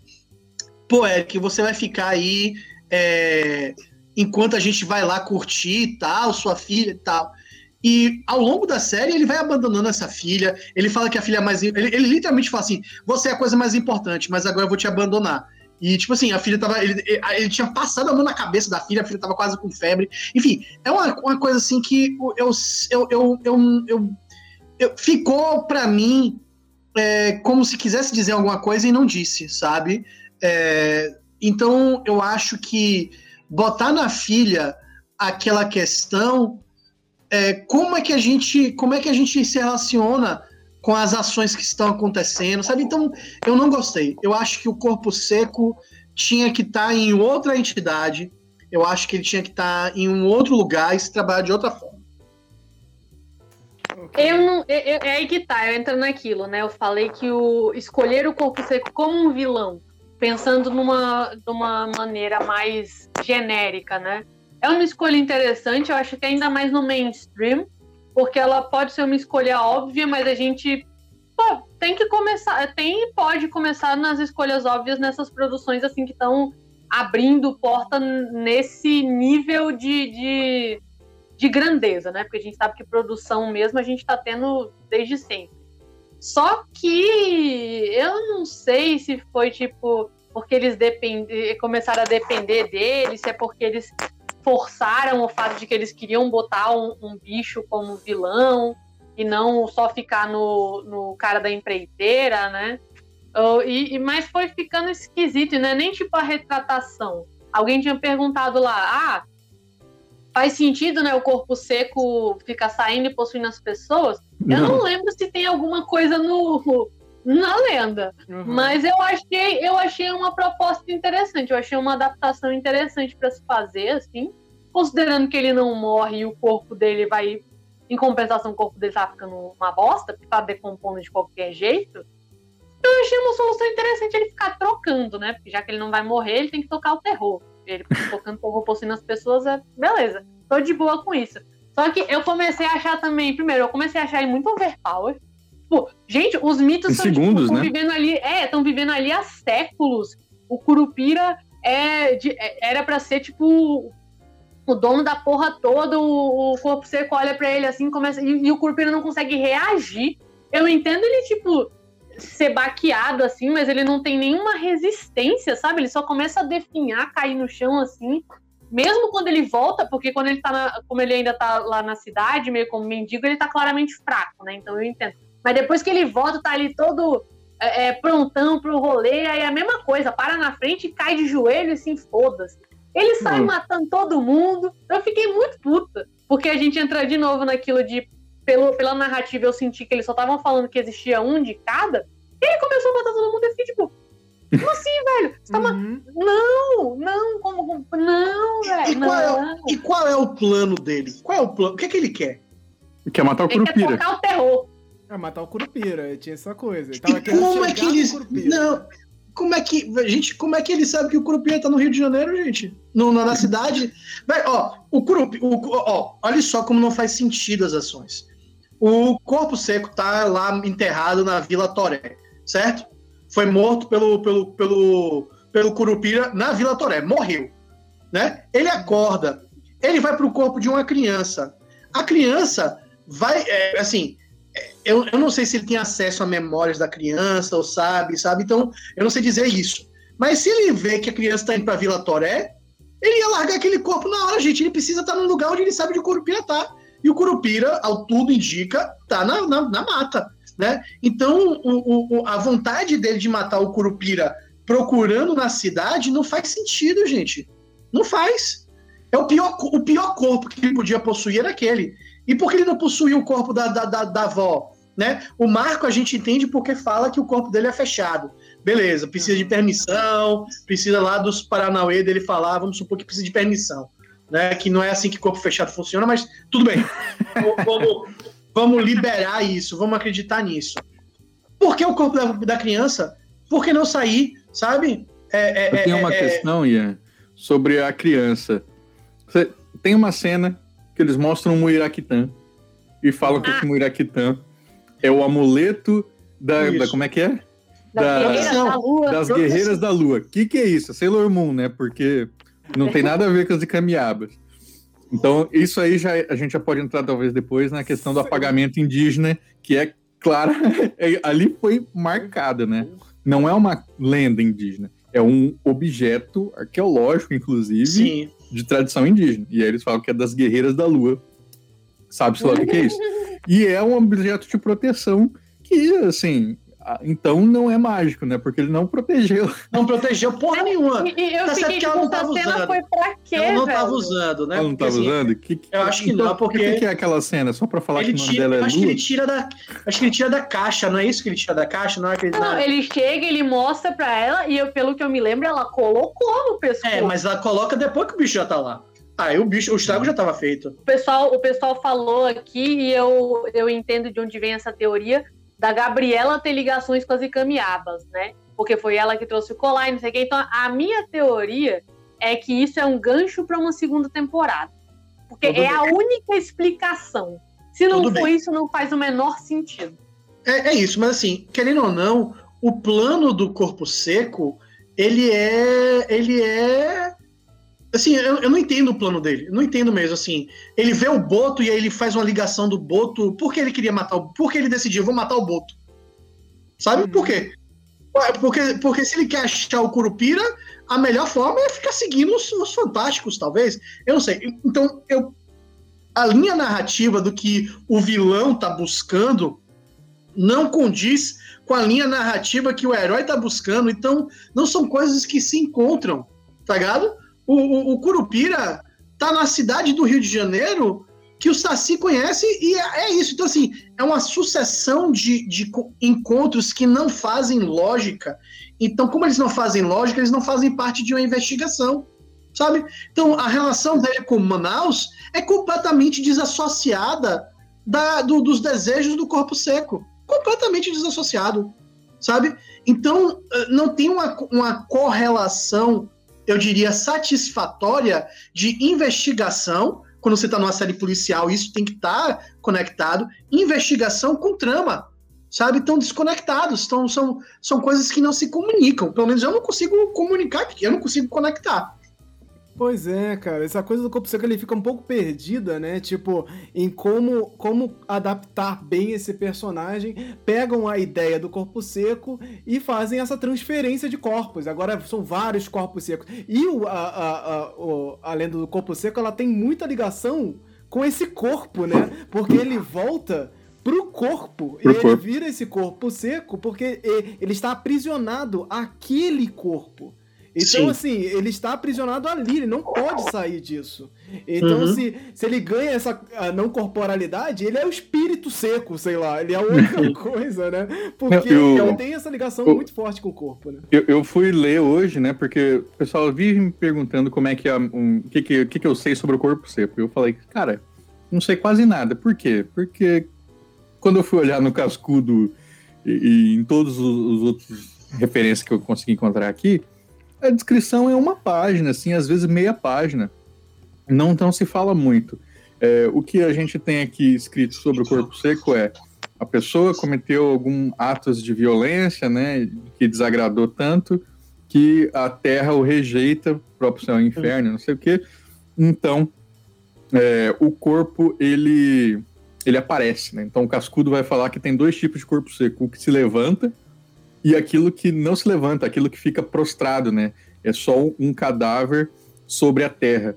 E esse cadáver sobre a terra, ele, o Cascudo vai juntar com outro mito, o mito do berrador ou gritador, e ele diz que durante o dia o gritador berrador fica dentro do corpo seco e durante uhum. a noite ele sai para assombrar. Então aí, nesse caso, tem uma questão de sair do corpo, né? Mas é. Mas é, o, o possuir, assim, que nem a gente tá vendo, não, não exatamente. E, e o, e o roubar a alma, então, é, é um. É, qual que é o contrário de nerfar? Que o pessoal sempre reclama, né? É o. Eles bombaram ali o poder do corpo seco para Ah. poder representar alguma. Na, na, na trama, né? O, na trama, a conexão que tem, né? é, que tem entre Bo- Bo- o, o Boto e a investigação é que o Boto viu a menina sendo possuída pelo, pelo, pelo corpo seco, né? Ele viu, ele testemunhou a morte da, Da Gabriela. Gabriela, né? Mas, é, de novo, eu acho que nesse quesito, se o Boto, é, eu acho assim, como você tem uma polícia ambiental aí, se o Boto, se, se o Boto tivesse conectado com, com uma investigação sobre como a, a- esse, essa empresa tá tentando tirar a galera lá de dentro, teria uma conexão maior entre, entre a investigação ambiental, sabe? Tipo assim, é, esse cara não precisava ser policial, ele não precisava ser polícia ambiental, gente. Não precisava, sabe? Tipo, Aham. é, é, é, é, então, assim, eu acho que as coisas poderiam ter sido mais bem conectadas, né? E, de novo, você fazer a filha, o corpo da filha, é, matar a mãe e você não trabalhar isso emocionalmente durante a série, é, é, é- é, assim, é fraco. gente, ela, a filha matou a mãe, gente. Olha como é pesado isso pra caralho, velho. E a Sim. série, não a, a série não toca nisso, não toca nessa profundidade né? Uhum. Não toca na profundidade que a filha, que a filha é, é, é, possuiu o corpo do pai ao ponto de fazer ele matar uma pessoa, né? A decisão de botar esse corpo sem dentro da menina foi horrível, horrível mesmo assim, porque é, é, tira da gente até a vontade de odiar o bicho, porque porque assim ele tá fazendo coisas odiosas, mas o quanto tem de poder, o quanto é a menina, quanto- essas coisas não se resolvem. Então fica uma coisa assim, tipo, caguei, sabe? Caguei. Assim, é uma das coisas que eu, mais, que eu mais fico triste de falar da série é que eu não me importo. Velho, quando o Curupira lançou a lança lá, e, eu- e aí minha namorada assim, matou o cara assim, não, ele segurou, com certeza. É, é, e aí você vê. Isso é bom, hein? Não, mas quando você vê ele segurando, eu falo assim, é o momento de você falar assim, porra, do caralho. Mas não, é o vilão, sabe? Então, assim, é, é uma coisa assim que eu sinto que a série. A série deu uma rasteira nela mesma, emocionalmente, muito grande, velho. Muito grande. E o Pietro aqui tá falando uma coisa bem inte- interessante, né? Que o, o corpo seco, ele parece que ele rouba a alma só da, de entidades, por isso que elas ficam com o olho branco. Uhum. E o único humano que ele matou e ficou assim foi a Gabriela. É o único. Então, Hum. então eles Não, estão dá, dá a supondo que entender a que Gabriela Gabriela é um, bi- é um ser. Eu, eu, é um bicho. é. é, é, é, é, eu, eu acho Sim. que isso a série deixou bem. Não, Sim, vai acontecer. bem claro. Claro não, né? É, Deixou ali. Não, não quando, gente, gente, no final ali, tipo assim, no final ali não me pareceu uma coisa, tipo, do sonho dele. Me pareceu a Gabriela tem algum poder e conseguiu ficar no entre lugar ali das cidades. hum, É, é né? Tipo, o céu é a cidade, o- é, aquela coisa assim meio que elipse, né? Tipo, Sim, que, sim, que sim. fica duplicado. Pra mim, aquilo ali, pra mim, é um atestado de que ela tem. Ela tá em algum lugar, ela é um espírito, ela tem algum. Pra mim, ficou claro pra mim. É, isso, isso, é uma, isso seria uma explicação de por que, que o Corpo Seco matou ela assim, do nada, porque ele poderia, tipo, usar ela pra informações, mas ele chega, ele bate o olho e plau! Ele podia ter Totalmente matado, gratuito. Eu fico, toda caralho, tava a- o quê? testando o poder dele, o que ia acontecer? podia ter matado toda a Vila Toré ali, né? se o Eric é, é, é especial, né? é- é- a filha dele também é, tipo assim, isso também é digno de pensar, sabe assim, se- de novo, se mostram que ela é especial e ele ocupar aquele corpo porque ela é especial, teria uma outra, sabe, tipo, teria uma outra, a gente teria uma outra ligação, tipo, ah, não, ele tá usando o corpo de uma menina porque é o melhor, é, como é, Receptáculo. receptáculo. Sim. É essa a palavra que eu queria falar. Quando o Tutu morre, é, o, o- assim, você tem um- um- uma cena que, ao meu ver, usa um dos melhores efeitos especiais da série, que é aí você fica empolgado porque o Tutu virando, o, o Tutu correndo mesmo é muito bom, velho. Teve um cara que comentou no meu vídeo falando que era nível Caminhos do Coração. Eu não, não, não, não, não, não, tá muito bem cara, feito. Muito tá muito bem feito, muito eu bem não, feito. Eu não mesmo. consegui ver muito, achei meio escuro, mas. É bem. isso, mas eu acho que a ideia é essa, porque exatamente para ocultar. Ele automaticamente ele fica mais passável quando você faz isso no escuro, fica, fica mais difícil de você identificar, né? Que é isso, exato. Os efeitos e tal. Então, para mim, foi uma sacada ótima. Exato. Um monte, filme, um monte, de filme, blockbuster faz isso, uma série fazer isso é tranquilaço. Exatamente. E aí ele, o Tutu corre, né? Você vê que tá tendo ali uma briga, aí depois ele se transforma de novo em, em, em Tutu pessoa, né? Jimmy, né? Ele fica ali o ator enforcando o, o Eric, né? O Marco. Uhum. E aí a filha chega e aí você vê que tem alguma coisa que acontece, né? Tipo, aí a, o, o, olha só que é, que, como é que a série tá ali. Termina cliffhanger. Porra, será que a filha do cara é uma poderosa? Será que ela é uma X-Men da, da, E aí corta.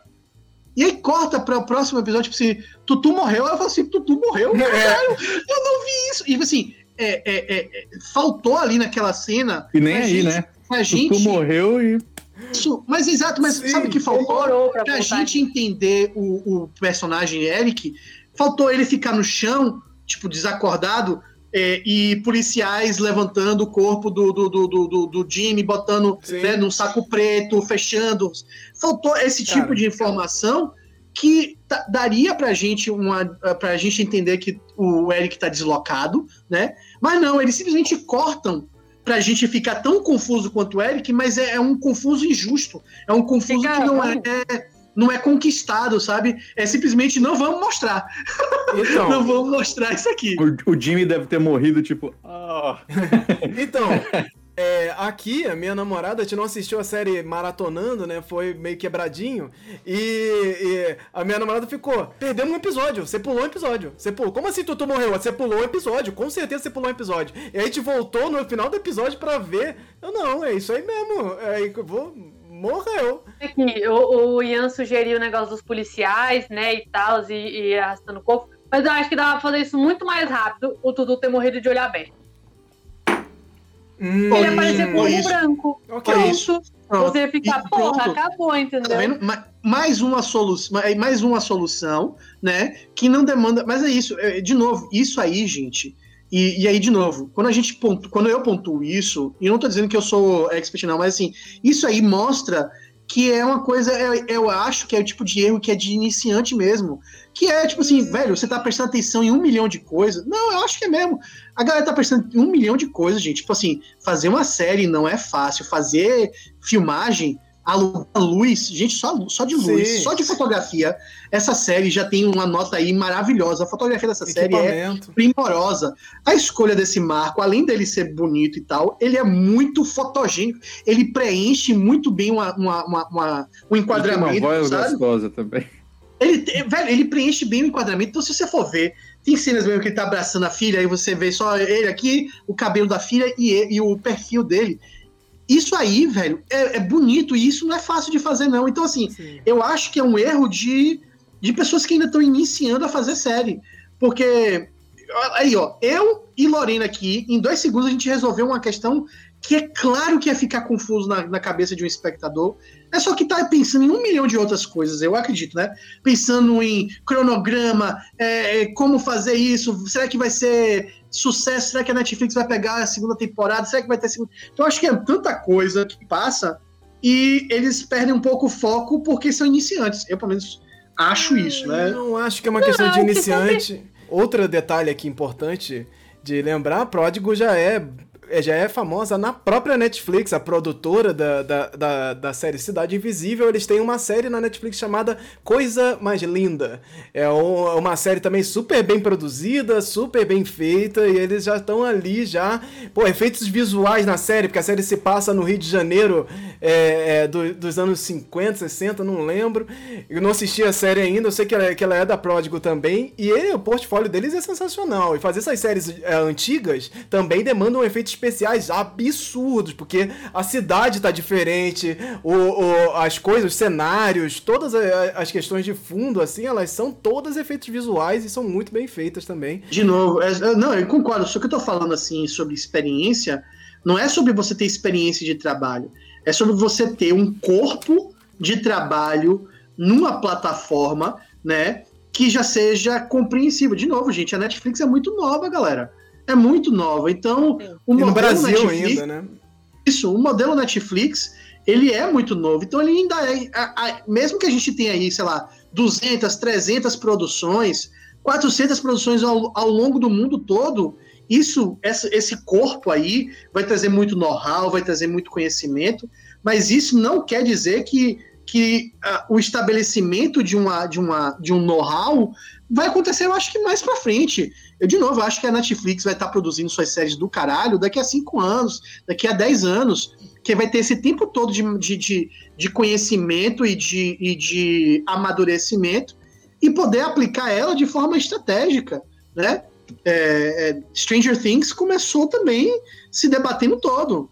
Foi na terceira temporada que eu acho que Stranger Things se achou e aí foi, fez uma puta temporada, mas a temporada 1 e a temporada 2 de Stranger Things são muito problemáticas. A 2, então, Stranger Things 2, ush, muito Sim. problemático. Então... É, as pessoas elas acham que a gente tá aqui pontuando as coisas e a gente achou a série uma bosta, né? O é. inclusive falou, né? Depois dele descascar, não, gente, eu gostei da série. E sim, eu também gostei da série, mas a gente tá pontuando justamente porque, pô, a gente quer produções fodas pra gente, a gente quer mais coisa legal. Cidade Invisível é foda? É foda, mas a gente tá, a gente tá falando essas paradas assim porque a, a, gente quer que as próximas sejam ainda melhores, sabe? Então, Sim, a gente tá certeza, reclamando aqui. Sempre. É, é, é, a tal da, da crítica construtiva, né? A gente tá começando a ficar acostumada na internet que qualquer crítica é pra detonar a pessoa, mas a gente realmente gostou da série e a gente quer que ela influencie coisas ainda mais legais, né? A gente tá fazendo observações técnicas aqui. Pagaria, pagaria para ver a série e mesmo com tudo que eu tô falando, e pagaria para ver de novo, para incentivar. Não é sobre, Sim. não é sobre tudo que eu tô falando aqui. Eu falo com o maior respeito e o maior carinho e admiração, porque eu sei que é difícil, eu sei mesmo. Gente, eu tava falando, quando, eu tô falando assim, eu tô no outro nível agora, tô falando filme acadêmico de TCC na universidade é, é, privada aqui de Salvador que eu me formei. Ou seja, é, é, é, é, é um, um, décimo avo, um décimo avo de, de, de, preocupação e de trabalho que é fazer a Netflix. E, gente, só de alugar câmera, ou só de alugar luz para fazer uma boa fotografia, você não tem ideia do trabalho que é, não, gente. Você não tem ideia, não. É foda. Sim, tudo isso eu falo com o maior respeito, o maior respeito mesmo. Olha, e, e, o Pietro tá falando aqui um negócio. E o Pietro, você é um grande analista, viu? Passação de pano mitológico. Eric não era um pai ruim. Só agia daquela forma porque tem sangue de buto. fechou, fechou. Tá bom. Ele não, boa, ele não se, ah, não se deixa pegar. Boa, boa. Não se deixa pegar. Me deu, okay. me deu uma rasteira, me deu uma boa rasteira de comentário aí. Boa. É, isso explicaria um monte de, de pai ruim que tem pelo Brasil? Eu não sei se vira um negócio meio uma forçação aí. Mas ok. Ah, okay. É seria, seria outra né? série. Agora seria, seria outra série se, tipo, todo lugar que ele parasse, ele desse uma, né, uma, uma flertada. Faltou isso, né? Mas. Tipo, pô, minha mulher morreu, eu tô triste, pode... mas bola pra frente, né, galera? A vida que segue. A gente pode, inclusive, ir pra especulação máxima, né? Que é agora que levaram ele, né? Os, os, os X-Men levaram ele lá pro. pra, pra Cracoa, né? E aí o, o Eric vai virar uma entidade. Que entidade que ele vira? Outro Boto? É, se os, se os personagens morreram mesmo, é isso. Porque é, é, quando o Saldanha fala nas entrevistas que tem 300 personagens, dá para fazer muita coisa, tem 300 personagens, olha aqui o livro da Januária, não sei o quê. E se te levar em consideração que os personagens morrem, ele quer usar os 300 e matar os 300 personagens, então, né? Que isso, Porque, George, é, George R.R. Saldanha. Ai. Então, tem algumas curiosidades antes aqui, acho que de a gente falar do final específico. A gente lembrar que teve benzimento na série. Isso é uma coisa que a gente já comentou também várias vezes, dessa questão, o elemento benzimento, como é importante disso dentro da, da cultura também. Só que ele tá distante de tudo, né? Então fica um é. negócio, benzimento genérico do genérico, para não tocar em nada. É o ah, benzimento é do, do, sei lá, benzimento aí, ó. Tipo, foi no quarto da menina, não teve nenhuma preparação assim, tipo, acender vela, botar botar, sei lá, é, é, é, sabe, tipo, não teve, foi simplesmente, ó, vou chegar aqui, vou fazer e acabou. Então ficou uma coisa meio que, é como você falou, Anderson, genérica, eu acho que que podia ter sido. Eu fiquei feliz. Eu fiquei feliz que pelo menos Isso. mostrou a cena, né? Porque quando, quando eu conversei com vocês, eu só tinha visto a cena do, da Cuca, né? E a cena da Cuca eu achei muito mais genérica ainda. Que é só, tipo, ele tá dentro de um. O menino tá dentro de um círculo. Um círculo de, de vela. Ela, assim. ela parte e aí pronto. Aí eu. Eu falei, pô, podia ter sido. E aí, quando eu vi o senhorzinho entrando na casa, eu já senti que deu um pouquinho mais do que eu tinha esperado, tá ligado? Então, pelo menos ah, isso. Sim, sim. isso mas, é, enfim, mas pelo menos teve, né? Teve alguma coisa sim. fora do, do, do, dos seres folclóricos só, né? Faltou uma carranquinha, faltou um monte de coisa, mas enfim. Vocês sabem o que é Toré? É, a é Vila é Toré, alto, né? né? A Vila uhum. Toré. O Toré, ele, ele faz parte do povo chucuru é uma dança do povo chucuru e é uma coisa muito importante aqui. Vou até ler um, um, um pedaço aqui do Instituto Socioambiental falando do, do que é o toré dos chucuru, povo, povo indígena chucuru. O toré é um elemento fundamental no sistema cosmológico chucuru. Enquanto manifestação comum entre os indígenas da região nordeste do Brasil, o toré possui é, várias classificações e, e significados. É, então, é, ele, ele, ele é essa dança que é, ela, ela é um ritual do povo chucuru, o toré. Sabe então... que quando eu entrevistei a, a, a parteira Pataxó, Jassanã, Jassanã é aí da Bahia, né? Aí da Bahia por causa do Ia.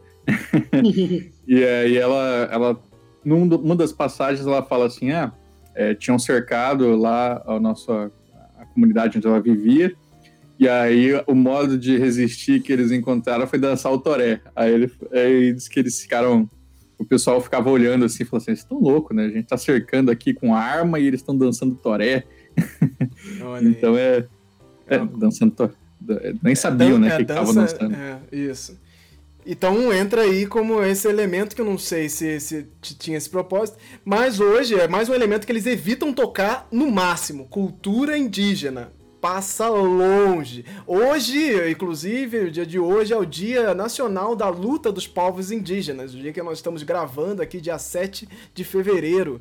E é muito importante a gente pensar no elemento indígena como parte de contribuição importantíssima para a construção do povo brasileiro. A gente fala da, dos povos africanos que vieram para cá, dos povos europeus, mas os povos originários, indígenas que estão aqui até hoje resistindo aí. E eles fazem parte da nossa cultura e no meio desse, dessa discussão é, identitária, de tentando é, cada um encontrar o seu caminho, a gente aqui no meio do folclore acaba ficando meio meio incomodados e, e, e, e, com dificuldades de entrar nesse seio indígena, que é uma parte muito importante, mas que tem um distanciamento do entendimento da palavra folclore que nós tratamos aqui, inclusive nos nossos eventos virtuais, que vocês podem conferir aqui no nosso canal do YouTube, no, no, no Facebook e tudo mais. Então, assim, a gente precisa colocar isso, isso precisaria, precisava estar na série de alguma forma, mas lembrando, a série ela já tem 10 anos de desenvolvimento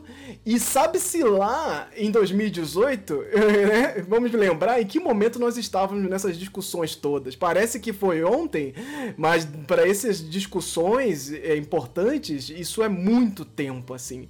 É muito tempo para a gente entender, na própria, por exemplo, na própria questão política que a gente discute muito hoje em Twitter e tudo mais, em 2018 2018, 2017, isso era outra coisa, né? Isso se comportava de outra maneira. O que eu ia comentar só é que é, é, também, por um lado, é bem complicado você tomar a decisão, né? Pra gente, é uhum. é claro, fingir que não existe indígena é o pior erro possível, né? Sim. Porque, é, agora, aí tem aquela questão, né?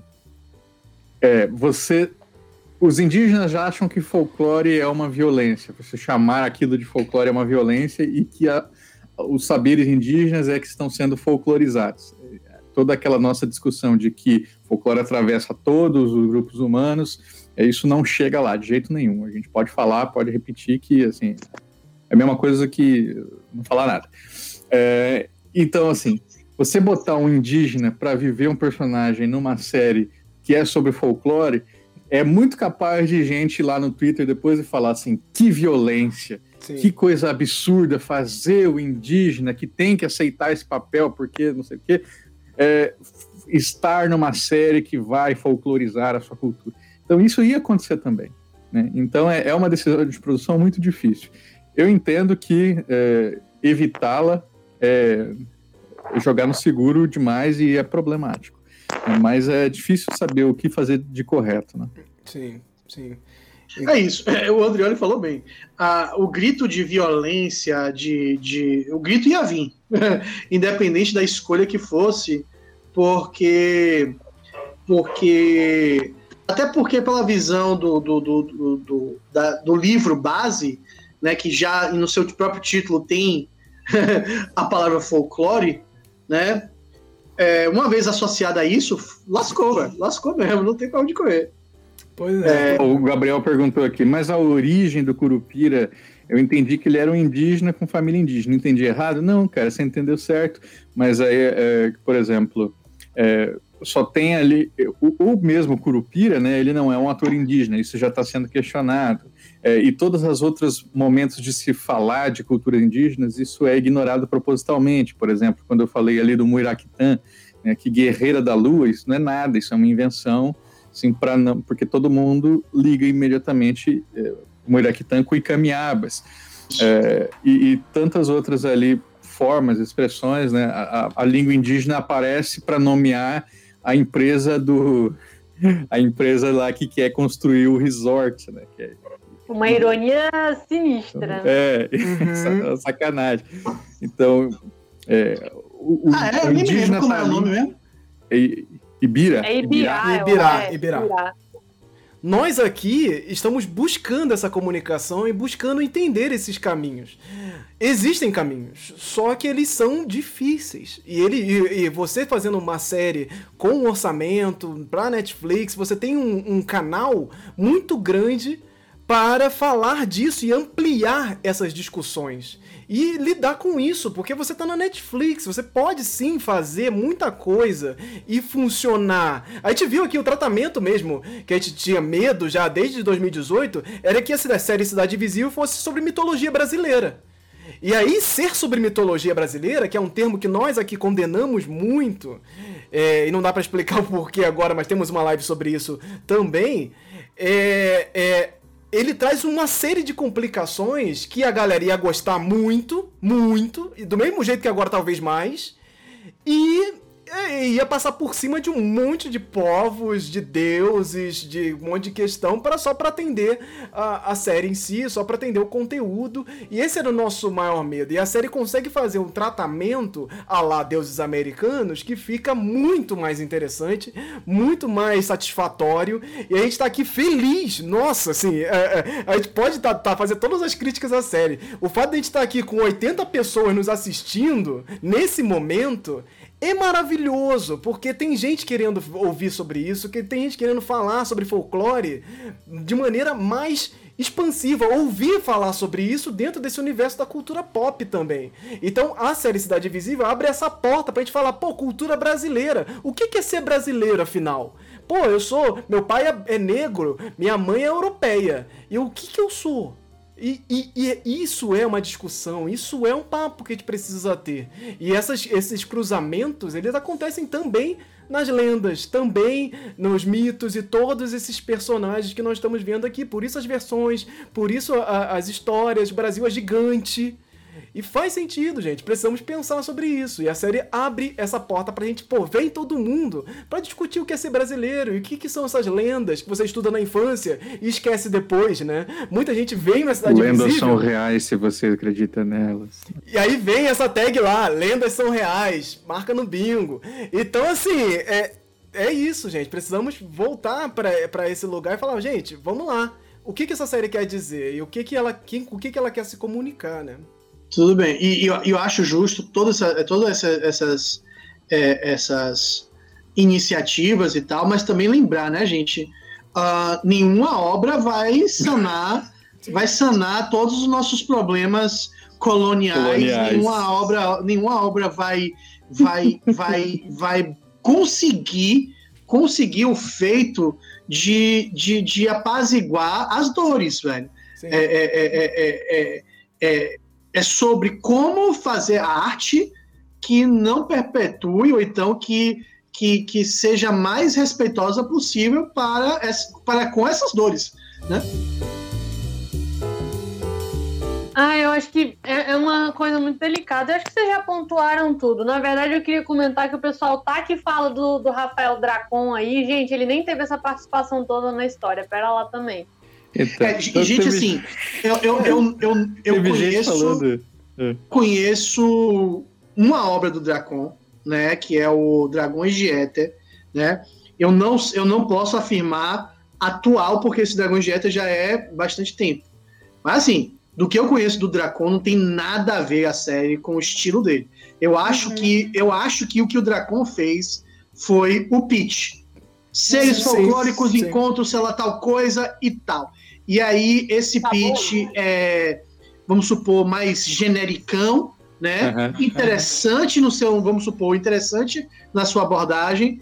E, eu, e, e, por tudo que, assim, e isso é interessante, porque Rafael Dracon tem um nome muito grande no nosso meio literário galera, assim, não vamos botar o nome de Dracon numa conversa que é de Carlos Saldanha, velho. Tipo assim, Carlos Saldanha tá aí fazendo entrevista, tá se, sabe, tipo, correndo de lado pro outro. Mas, ó, Ian, foi exatamente... Carlos Saldanha, ó, Cidades Invisíveis é Carlos Saldanha. Dracon e Carolina Munhoz, é, é, é tá, hoje em dia é muito mais você querer é, problematizar e talvez, talvez trazer uma treta porque são pessoas, uh, é, são figuras mais uh, controversas no meio literário, né? Porque é do Saldanha, velho, sabe? Tipo assim, eu, eu imagino que se fosse eu, Carlos Saldanha, todo mundo ia assim, é, Carlos do Dragão, eu ia ficar meio puto, tipo assim, porra, é meu filho, caralho. Filho é meu, então, porra.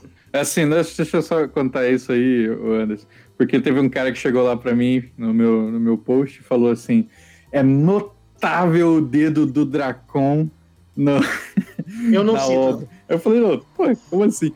Mas enfim, o que, que aconteceu, né? O, o, o Dracon ele tá postando todo dia no Twitter, né? Também nas redes, falando que a série, a, tipo, a nossa série, a minha série, não sei o que, nossa série por causa dele e da esposa. É, a moral é que eles fizeram esse pitch mesmo, né? Ele falou até num post recente, 2014 ele se encontra com Carlos Saldanha num café nos Estados Unidos, joga a ideia e aí essa ideia segue. E aí o envolvimento dele é meio isso, gente, porque quando eu fui entrar em contato com a Netflix solicitando a entrevista, eu falei assim, ó, eu falei, olha, eu tenho contato com o Dracon, o Dracon já falou que ele topa dar entrevista para mim, posso entrevistar ele? Porque todo, tudo tem que passar pela assessoria. É. Aí a assessoria me respondeu, não, porque ele não tem envolvimento com a série. Ele você não prefere falar com o, o, Carlos Saldanha? Eu falei, claro que eu prefiro, né? Mas eu não achei que isso era possível. então, é, é, meio que isso, assim. Ele, ele, o envolvimento dele é, ele se sente, claro, criador ali de alguma coisa, mas é, a obra caminhou bastante depois disso. É, é, eu tô falando isso porque nos comentários veio gente falando, ah, na questão de representação indígena, ah, porque lá no escolhido aconteceu tal coisa. Depois falaram, ah, porque é. o Dracon é fã do New Game. Gente, irrelevante. Ele, é. ele tem o papel dele fazendo o pitch. Eu não vou dizer, nossa, o papel dele é, é irrelevante. Não, é. ele é. é um papel relevante ali para estabelecer o projeto. Sem ele não tinha projeto, simples assim. Mas Sim. o papel dele, ele parou ali, ele não fez o roteiro, ele não fez, ah. ele não estava dirigindo, ele não estava escolhendo como que ia ser a cena, então não adianta debater essas paradas. Assim como o roteiro não é do Carlos Saldanha. A direção não é do Carlos Saldanha, de nenhum uhum. episódio. Carlos Saldanha, ele é o criador da série e, e a série. Produtor, né? Produtor e ele não é, não dirige, ele não, não escreve. Então, a produção de uma série, de filmes, é, eles são muito grandes, gente. Assim, essa, é o famoso showrunner, né, Anderson? É, o showrunner. É, exatamente, exatamente. É, mas vamos pro, pro, pro. Só pra mais uma aqui. É, curiosidade da série. Tem um livro que aparece na série. E já me perguntaram que livro é esse? O folclore brasileiro. Gente, eu quero saber, que eu quero comprar esse livro. Qual é esse livro? O Folclore Brasileiro, de Maria Eunice Barros de Carvalho, que não existe, gente. É um Claro. livro fictício. Então, você viu o livro na Ah, mas série? eu, eu dou, dou um real que esse livro vai sair. O Folclore Brasileiro, Entidades, Lendas e Mitos. É pra você já olhar pra pra aquilo ali e falar, pô, é para isso que ele tá aí, é pra mostrar o que são as entidades, lendas e mitos. Mas ele Gente, não esse, existe. esse livro, esse livro existe, ele se chama Meus Três Inketobers, vai lá ler. Opa! Não, porque tem uma hora que ela lê ali o verbete, cheio de palavra repetida, assim, parece que estão inventando na hora, assim. Não sei se vocês Não, marcaram não isso sei, também. não- não Eu tava vendo com a minha namorada, eu voltei assim pra ver, né? É tipo É, assim. isso é bem comum, tipo, a galera, tem a galera, né, tipo, do, ah, eu acho que é, tipo, é, props, assim. é, tipo, wor- não, assim, é, everything wrong with, ou então, honest trailer, tem uma galera que faz uns trabalhos, e eles ficam pausando pra ler esses, quando Uhum. mostra recorte de jornal e tal, e aí, tipo, vários tem Y Orion, tá ligado? Então, assim, é, é bem comum mesmo a galera dar pra um. Dá pra qualquer pessoa, assim, ó, bota aí qualquer palavra, vai, é, copia e cola. Atenção, que chegou o momento de falar do final. Ah, o momento final, o último episódio da série Cidade Invisível. Vamos lá, vamos concluir essa história do corpo seco, esse corpo seco que viaja, que passa de corpo em corpo, é, uma- é um, é um encosto, é uma entidade que. que é, que, de, que é isso? de poder único, né? O, grande final. ataque dele é ficar parado e abrir a boca. assim. É, Vocês vocês entenderam o final? Porque eu não entendi, não. então, né? Sei lá, eu, foi eu tão. quero, eu Como quero assim? saber o que, que vocês não entenderam no final. Então, é, eu Não, é porque sei, fica. Lorena. É porque, primeiro, o Eric vai lá, enfia a estaca no peito. O corpo Sim. seco morreu?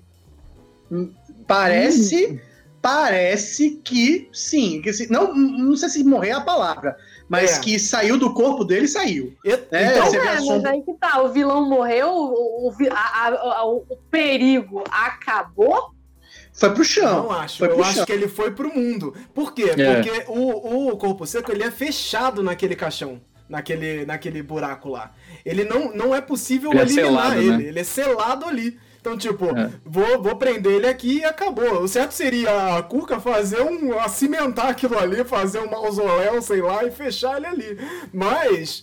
Ela deixa lá do jeito que tiver, que eu achei também muito qualquer coisa, né? Ele não. Ela, ela, ela Pedrinha fecha- e um galho.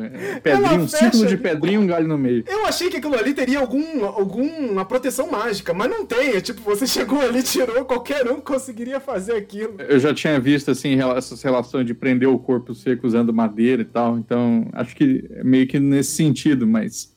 Mas as pedrinhas não tem nada com nada. Ah, pedrinha é só. É tipo o círculo de vela ali do Benjamin. Exato. Não é eu- nada eu- aquilo.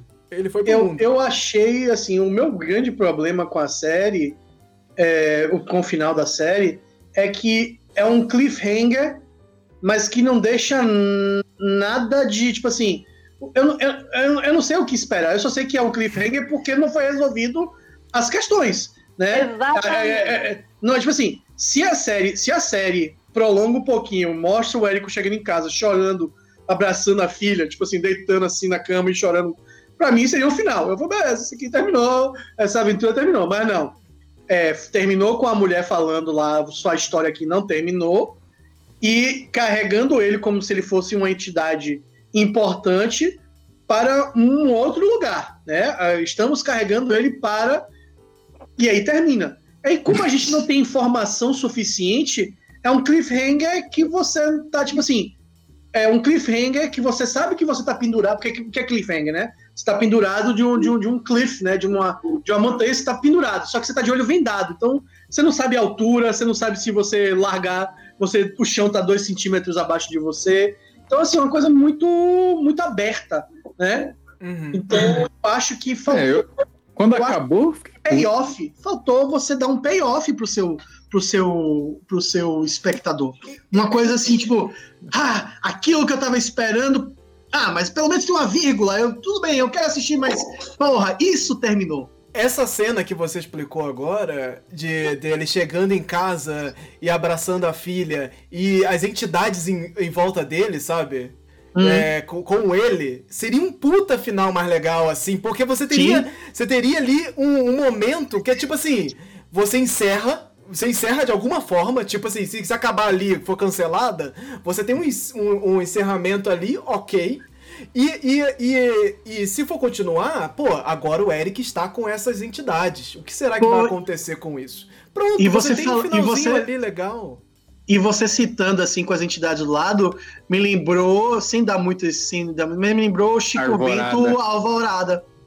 Arvorada. Olha aí. Uhum. Lembrou mesmo, assim, tipo. E seria, seria, pô, seria bem bacana mesmo esse final que você pontuou, assim, né? Pô, bem É isso, eu, eu acho que, que eu, eu acho assim que o payoff, porque toda obra de arte, assim, é, clichêzona, pop, ela trabalha com, com payoff, com a sensação de, de você estar aliviado como espectador por ter participado daquela jornada, né? E de novo, quando eu falo o pior pai do mundo, entra aí de novo, gente. A gente merecia a relação toda da série é, é pai filha, filha sendo a gente, assim, por mais que não tenha sido bem desenvolvido, a gente merecia esse final agora, pelo menos nessa primeira temporada, tá ligado? Tipo, É. a conclusão desse arco, onde o cara passou a série toda investigando pra saber o que era, é, é- é a filha dele. Vamos dar um finalzinho pra isso, vamos botar, né, ele voltando pra filha, chorando com a filha, ou então, né, indo com a filha pra um terreiro pra fechar o corpo dela. Lá, velho, qualquer coisa, mas uma conclusão. Sim, sim, eu acho que faltou esse, o, fi- o final final, né? Tipo, porra, uns pós-créditos. Caraca, hein? Caraca? Pô, pra fazer uma, pra fazer uma É, brincadeirinha com Os pós-créditos. créditos do, do, do Eric botando um chapéuzinho, assim. Não, eu acho que essa própria essa cena aí do, do, desse encontro, né, com a, com a filha e tal, com, a- com as entidades, seria um pós-crédito bem, assim, olha, você tá lá no final. Aí você termina com esse final mais ou menos aí, mas se você foi até o final lá ver o pós-créditos, você tem esse final mais amistoso ali, mais, mais legal, né? Acho que. A, a Lorena tinha visto alguma coisa no chat. O que, que você viu aí, Lorena? Eu vi, o, o- é porque até que você comentou na sua, no seu review, né? Que o, que Pietro tava falando, ah, eu adorei o moço lá da vila ficando magoado com o capitalismo em uma catarse digna de caminhos do coração. Que Essa- ridículo. Eu odeio aquele, aquele João, ele devia ser o vilão. Ele podia ser o corpo Podia, seco. podia ser, podia, Cara, e, e teria sido melhor. filho da puta. E esse guri, e esse guri, ele, ele assim, "Você tem que sair dessa merda, que não sei o que, isso aqui é um lixo. Aí ele chega lá no final, e aí pro, pro patrão dele, você me usou. Eu não tô acreditando nisso, eu achei que você realmente queria proteger a natureza. Ah, pelo Gente, amor ele de nunca Deus. pareceu Ó, que ligava pra isso. De Bolsominion. Bolsominion convertido, hein? Bolsominion arrependido isso aí.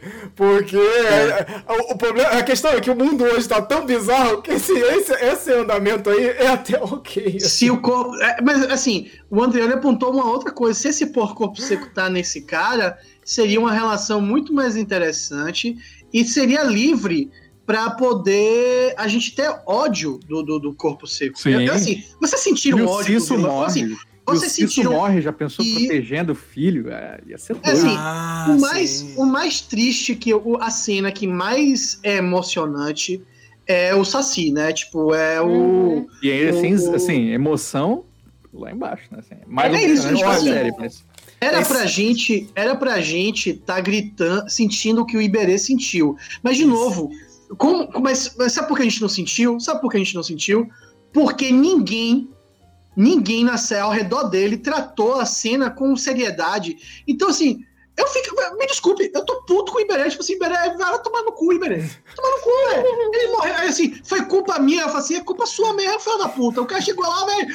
Ele falou assim, Iberê, porra, o meu corpo seco tá aqui. E aí a pessoa. Então, assim, a gente não tem receptáculo pra a gente amar e a gente não tem receptáculo pra gente odiar nessa na, na- na narrativa. Então, Sim. eu acho, eu acho que, eu juro pra você, com alguns, alguns concertos assim, tipo, corpo seco tá na- na- no corpo desse João, transformar ele de uma coisa mais. é, é, é, mais assim, é, é sedutora para aquela comunidade ali, né? Tipo, mostrar como, como pode ser seduzido para vender sua terra, né? E, e, ele virar o grande vilão. E talvez o pai tenha uma redenção, porque o filho. Por que meu filho mudou tanto e tal? E aí descobre que é o corpo seco. Teria uma outra camada de investimento que teria a gente teria a oportunidade de odiar. Porque quem o corpo seco ocupa, a gente não consegue criar esse vínculo. Eu, pelo menos, não consegui criar vínculo nenhum com, com ódio e amor nessa série. Pois é, pois é. Essa, é, essa reta, do, essa questão do Saci, essa questão do Saci, pra mim, aquela sequência toda ali da Vingadores ali, é terrível. Terrível, num nível que assim, todo mundo fica super bobão todo mundo. É, a, Camila, a Camila, a Camila, Jesus. Gente do céu. De, não. Desde que ela tomou o sacode do Eric, morreu Camila. Ela fica se escondendo na própria casa, assim, Sim. ridículo. E aí, é, a grande cena dela é o resgate na delegacia, que também é, depois se percebe assim, Eric, pra onde a gente tá indo? Porra, se ela. É, que a cena da delegacia podia ser muito mais legal se ela entrasse cantando. Como eu senti Sim. falta disso, ela cantando, Sim. cantando uma música brasileira que nem ela tava cantando no, no outra ah, mas cena. Ia ser igualzinho a Cuca cantando. Não, mas entrando não, não, cantando uma música brasileira, que nem que ela tava cantando no bar. É, exato, Até porque tipo... a cena que ela apareceu primeiro também foi outra. A gente tava falando da cena do necrotério, a, o diálogo todo, da, aquele primeiro diálogo todo da Camila com a, da Camila com o Eric, ele ficando enfeitiçado, indo Pô, parar no lugar. É bonito. Nossa, que cena bonita, né? E, e, até falaram aqui que é uma menina, Mariana Frois, que canta ali a música. Não Pô, conhecia, não, uma goiana. É sangue latino, né? É sangue é, latino. É, isso. Pô, é, ela... é, é, isso. Eu Pô. acho que... Eu concordo, concordo, Anderson. Ela tinha que ter... Eu, quando ela entrou, e tem uma coisa meio que né? Tipo, é. tem uma uhum. sugestão de que tem uma música uhum. ali, né? Uma, é, eu, eu, eu acho que. Não, e de novo, eu acho que é a, a hora para abraçar o, o pop, é, só que Tarantino, tá ligado? Tipo, você pega algo super popular, só que você adapta ele pra, oh, pra, pra, pra caber ali. Tipo assim, Tipo, uma, é, é, o exemplo, não, o exemplo que eu vou dar aqui é uma, um exemplo que eu estou usando na minha obra, mas que eu acho que caberia bem. Tipo assim, é, a, a, música, eu, sabe que a música Romaria? Sou caipira, pirapora, nossa. É, é, tem uma versão de Zé Ramalho cantando com Wagner, né? Que é, que é muito lúgubre, muito, tipo, tô na capela, tipo, Sou Kai. Porra, tinha que ser uma coisa assim, tipo, ela entrando e tipo assim, eu sou, eu sou fodona mesmo e vou, vou, arregaçar você. Eu só que não sei que música é, tá ligado? Mas tinha assim, tinha que ela entrar assim, ela e, e, e aceitar o popular. Porque tentou, acho que também é isso, a série tentou ser séria, tão séria, tão séria, que ela, ela não tem essa leveza, esse humor, essa descontração. Precisava ter, tipo assim, nasceu e morreu com, com a Cuca. Sabe? Só eles conseguem ter uma liberdade assim. Mas se eles tivessem feito isso como, como fizeram com o Sangue Latino, pô, ia ficar do caralho aquela cena da prisão. Pô, sim, nossa, perderam uma oportunidade. Várias oportunidades aí que a gente olhava e falava, é. putz, ali ajustou ali, caramba, ia ficar lindo, lindo. E, Aprendizado, pô, né? o pessoal tá falando, o corpo seco consegue controlar mentes? É que tá, pelo que então, ele só conseguiu. Ele controla o Eric. o Eric. né? É. Ele controlou. E a, não, e a menina. E a menina. Não, não, não controlar de por longe. fora, sem ser possuir. É. é ele tipo, faz isso. Ele na, naquele faz. momento. Naquele ah, tá, momento tá, tá, tá, tá, tá, Naquele o momento que, que ela faz a, a velhinha, que o corpo seco faz a, a, senhora levar até o, a ocupação, ela consegue virar assim e dar um, tipo, uma intimidada, mas é só ah, isso que eu vi isso. ela fazendo sem ser o Eric. O Eric, e o Eric, senhor corpo fechado aí, que, que foi controlado que pelo. Foi post... É, pois é, não entendi.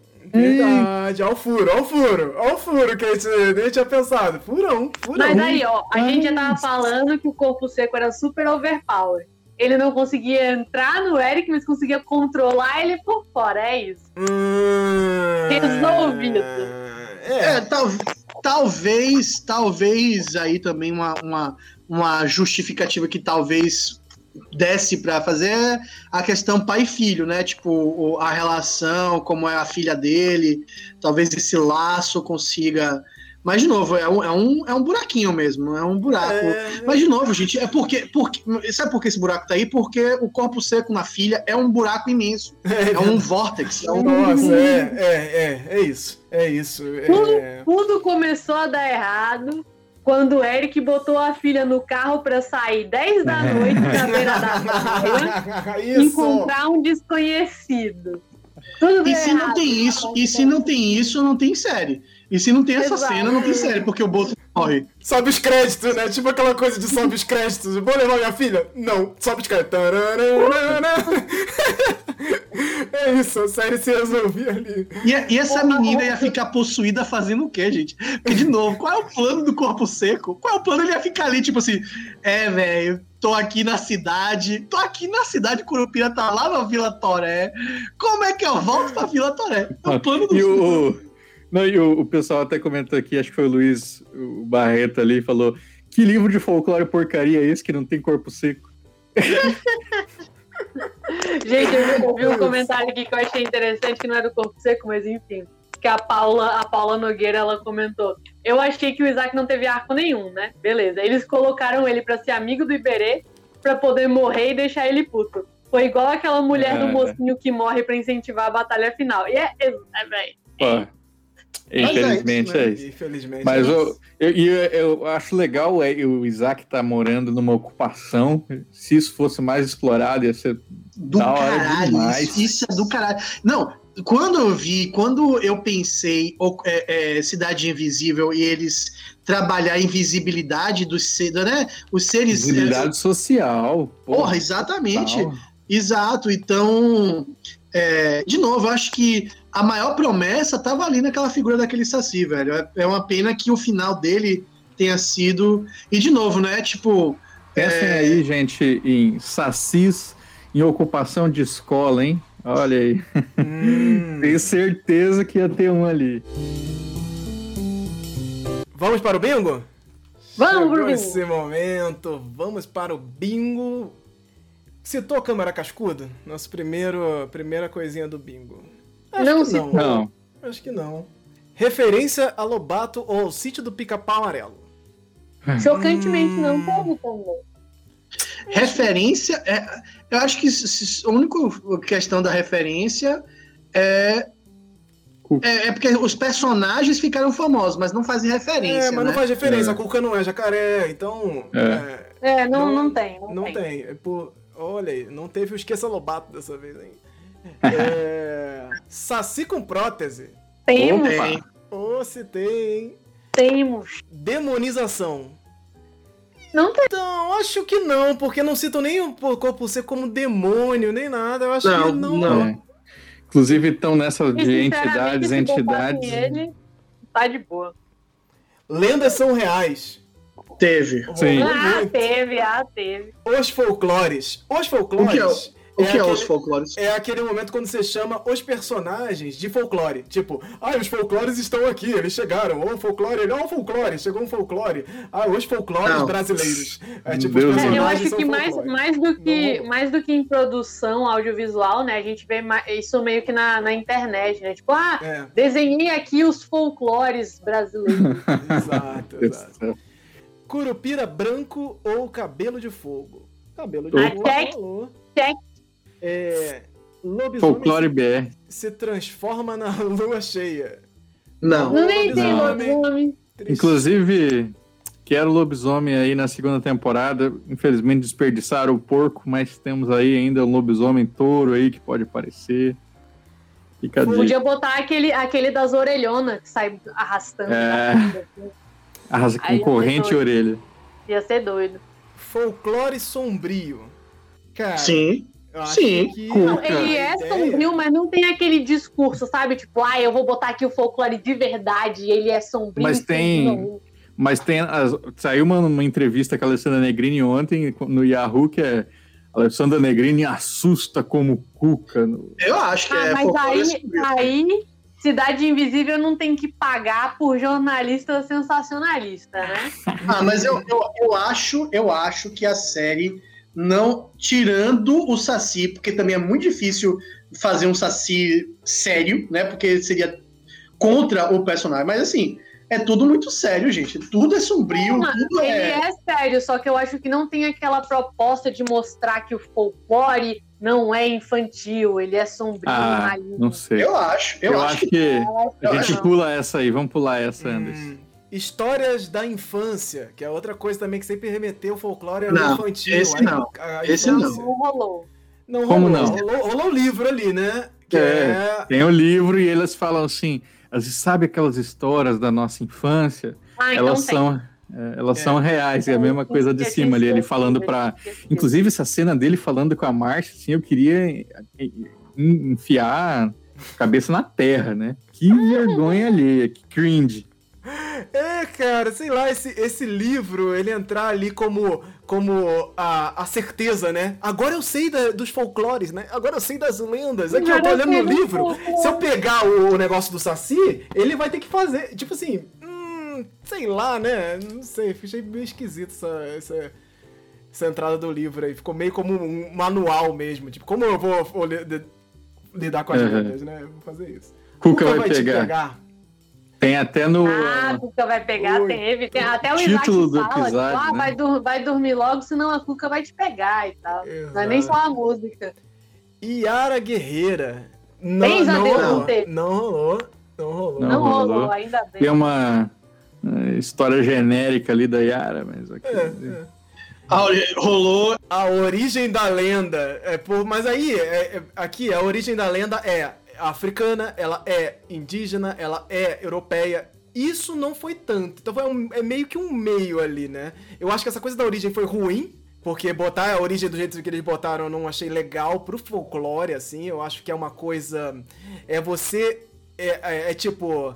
Você torna.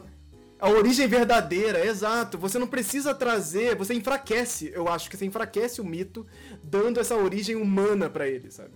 Então, Eu- Eu concordo. E, e e por isso eu boto. ele- eles tentaram botar a origem da gente. Tent- Tentaram Eles botar, tentaram botar um. Mas como eles não citam, né? Mas acho que é um. Vou botar um. É um Vzinho. Mas meio cheque. É um Vzinho. Boto narigudo? Não. Boto Boto narigudo, não. É, buracaço lá, tranquilo. Só existem lendas em cidades do interior. Não. É Isso aí, isso aí Não. você marca pra timeline do Twitter, que tá maluca com isso aqui. Ah, que, como assim? Como assim? Lendas na cidade? Existe isso não, gente. Como assim? Vocês estão loucos. É, a, a, é, porque se a origem da- da- das lendas fosse no interior, talvez pudesse ter esse negócio assim, ah, ele nasceu no interiorzinho, na cidadezinha, e aí nasceu. Mas não rolou isso também. Foi um negócio bem. Muitos antigamente. Elas estão aí. E é estranho que o. o ah, esqueci o nome do velhinho. Ele fala que. que Isso. O Cisso, ele fala que elas já estão aí muito antes de nós, muito num tempo muito É, Não Parece parece, que é um tanto negócio- antigo assim. muito distante e elas estão Ele ali, falou tipo- muito antes de nós, ele, né? Ele, Aquela né? É. geração. Eu é e você. E uma coisa que ele falou também que eu queria lembrar aqui, que foi uma fala muito legal, que ele o o Eric pergunta pra ele, pergunta quem são esses seres, né? Eles são espelhos de nós mesmos, né? São, são nossos Ah. espelhos. Caramba, e, e- e você é, uma- é um deles? Não, eu sou uma, uma pessoa que acredita. Pô, eu gostei muito dessa, dessa passagem, foi bem legal. É uma que dá pra fazer aqueles cortes assim de, de cortes aí, que foi, foi bem, bem certeiro ali. Ó, Folclore. o, o- rapidão, rapidão. É que o Luiz Felipe Barreto ele perguntou aqui: Vila Toré não é no interior? Não, porque ele tá ali na periferia da cidade, É, né? é. Zona, não, não, eu não consideraria Metropolitana. interior. É, ainda tá na. É, zona metropolitana do, do Rio. Apesar de ser ainda do lado, eu não consideraria interior. Não, não, não é interior, não é. É, folclore como sinônimo de mentira, né? Outra coisa. Eu acho que o, o, o, o personagem, o Eric, no flashback, ele fala: Isso aí é só folclore, isso é mentira. Ele fala pra. Aí a mulher dele fala assim: Ah, você. Se você não acredita, acho que você. Não é porque você é cético, é porque você tá com medo. Sim, coisa é assim. um flashback deles. Mas não sei se ele fala folclore, eu acho que ele É, usa. Isso é mentira. Eu sei que ele fala de mentira. é. Ah, mas eu considero. Eu acho se não, não deu o nome, mas tem o discurso. É, porque esse próprio Lendas São Reais é meio esse lugar também do Lendas Não São Reais. Agora elas são.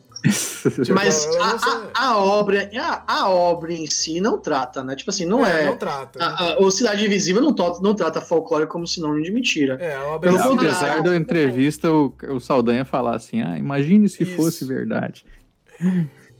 Ai, Saldanha! Ah, inclusive, é, o- Anderson tinha, o Anderson tinha pontuado, né? A gente viu uma entrevista deles que a, a, a atriz que faz a Camila, ela tinha falado uma parada muito legal. Esqueci como foi que ela falou exatamente, né? Mas que ela tinha falado que eram verdade, sim, e ela fez uma, tipo, uma análise que é mais ou menos alinhada com o que a gente pensa, né? Só que eu Sim. esqueci agora como é que ela que falou. acredita nas entidades, que existem entidades no mato que protegem as matas e tal. Ela acredita que existem essas entidades, esses, esses corpos que nós não conseguimos ver, mas que eles estão lá sim, protegendo a, a, a, a mata, protegendo os lugares. Pô, isso aí é, é isso, cara. É muito, muito certeira essa, essa fala dela. Gostei também. Corpo seco igual a zumbi. Não, teve. Não. E, e assim. Não foi o zumbi, ele foi o demônio do filme genérico de terror. é, Ele foi, o- Supernatural. ele foi a sombra, ele foi a sombra de Lost, gente. É o mesmo respeito Ah, do, do- é, demais. Pensei nisso na hora, quando saiu a fumaça assim, ui, tá indo. Eu, pô, olha lá, Lost ali, olha lá, Lost. Mas foi. Mas zumbi, tipo, é, o, o corpo seco igual zumbi que a gente fala, é quando ele aparece com como sendo cadavérico, como sendo assim, tá caindo aos pedaços e tal. Você tem que trocar esse, essa parte aí por Corpo Seco ou Jurupari são vilões. Tá? Tenho certeza É, que é, vai é. marcar ah, muito. Ah, sim, é. Acho que essa aí pode entrar pra um próximo, com certeza, um próximo vídeo. o, o pessoal falou, corpo seco, o, o áudio falou aqui, o corpo seco nem corpo teve, foi só a alma mesmo. Foi Exato. só o seco, foi só o seco que veio. Seco, Seco é o filho dele, né? Ô sujeito esquisito, magrelo. Oh, mas então, se ele não era pra ser um personagem assim, concluímos que aquelas veias dele não são maquiagem, gente. É provavelmente o braço É, dele é. mesmo. Talvez ele foi escolhido por isso, né? Na hora do casting ali. Pô, esse braço aí de corpo seco, vem pra cá. é... Folclore sombrio, gente. E aí? A série, ela trata o folclore de maneira sombria? É uma Sim, coisa assim, sim. pra vender o folclore sombrio. Essa coisa, folclore adulto é sombrio.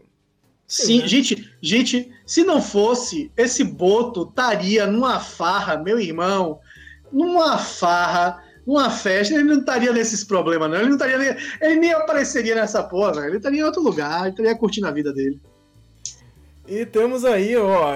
A série marcou bem pouco, assim. Acho que a gente conseguiu gostar tanto, assim. Tá aqui tão empolgado, porque realmente ela passou, deu uns pulos aí nesses clichês de uma forma muito boa, assim. É, Eles conseguiram solucionar bem algumas coisas, respeitaram, né, que era o medo aqui de muita gente que tá assistindo também. Pô, respeitaram o folclore mesmo, respeitaram a cultura brasileira, respeitaram. Tem, tem umas questões, tem umas coisas que a gente conversou aqui já, mas eles conseguiram fazer ali uma coisa bem legal, assim, no final, no resumo ali da, da obra, né, a gente conseguiu ver um material bem interessante, que, pô, valeu a pena mesmo, valeu a pena estar aqui come- comentando,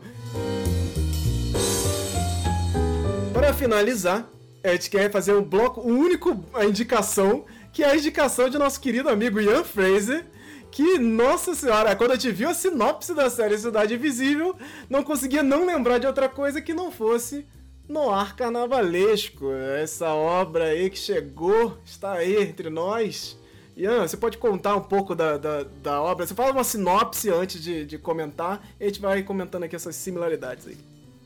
É, o Noah Carnavalesco, infelizmente, está entre nós, mas não está entre nós, né? A pandemia está atrapalhando os envios.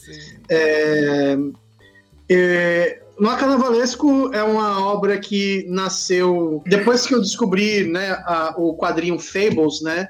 é, do Bill War- Warrington, War- eu não sei se falar o nome dele, mas enfim, é Bill alguma porra. E o Fables traz né, a- a- as fábulas né, que a gente está acostumado para a realidade de uma Nova York, pelo menos no, no início, né, se passa só em, em Nova York. E eu pensei em como fazer isso né, é, em Salvador. Né? Então, é, os seres folclóricos. Tem um pouco de. O que Cidade Invisível tem é, aqueles, é, que, é, que é aquela questão de que eles estão aqui e a gente não enxerga, né, a gente não vê. É, só que eles perdem essa habilidade de se esconder, né? E isso acaba sendo problemático para principalmente para aqueles seres folclóricos que não têm né, uma, a, uma anatomia não tem humana. Né? passabilidade. Exato, eles não Os têm. Morlocks. Então, é, cria-se um, um novo sistema de. né, não só um sistema de, de vida, né? Tipo, é, cria-se RG especial, sistema tributário para eles que é diferente, porque alguns são né, eternos, né? Então, se você tem um ser eterno, você tem um bilionário em potencial muito rápido, né? Tipo, é só você investir um pouquinho aqui. Então, enfim, tem um, eu tento tratar isso com maior proximidade com a realidade.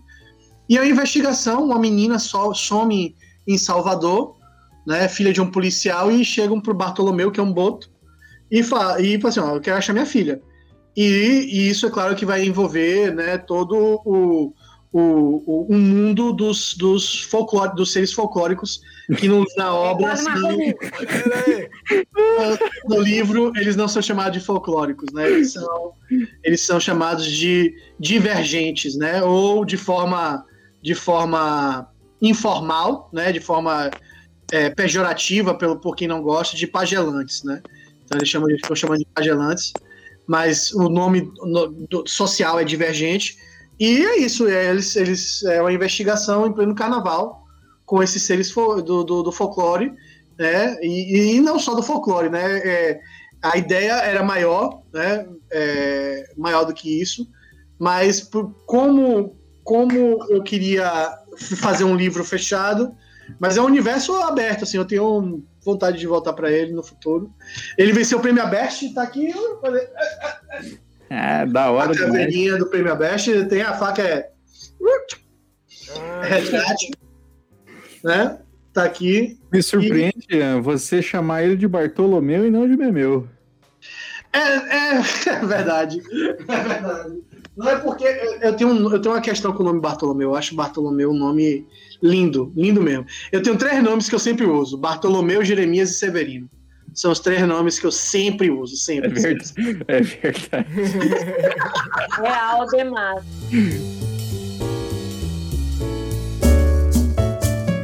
Chegamos ao fim do podcast do Folclore BR.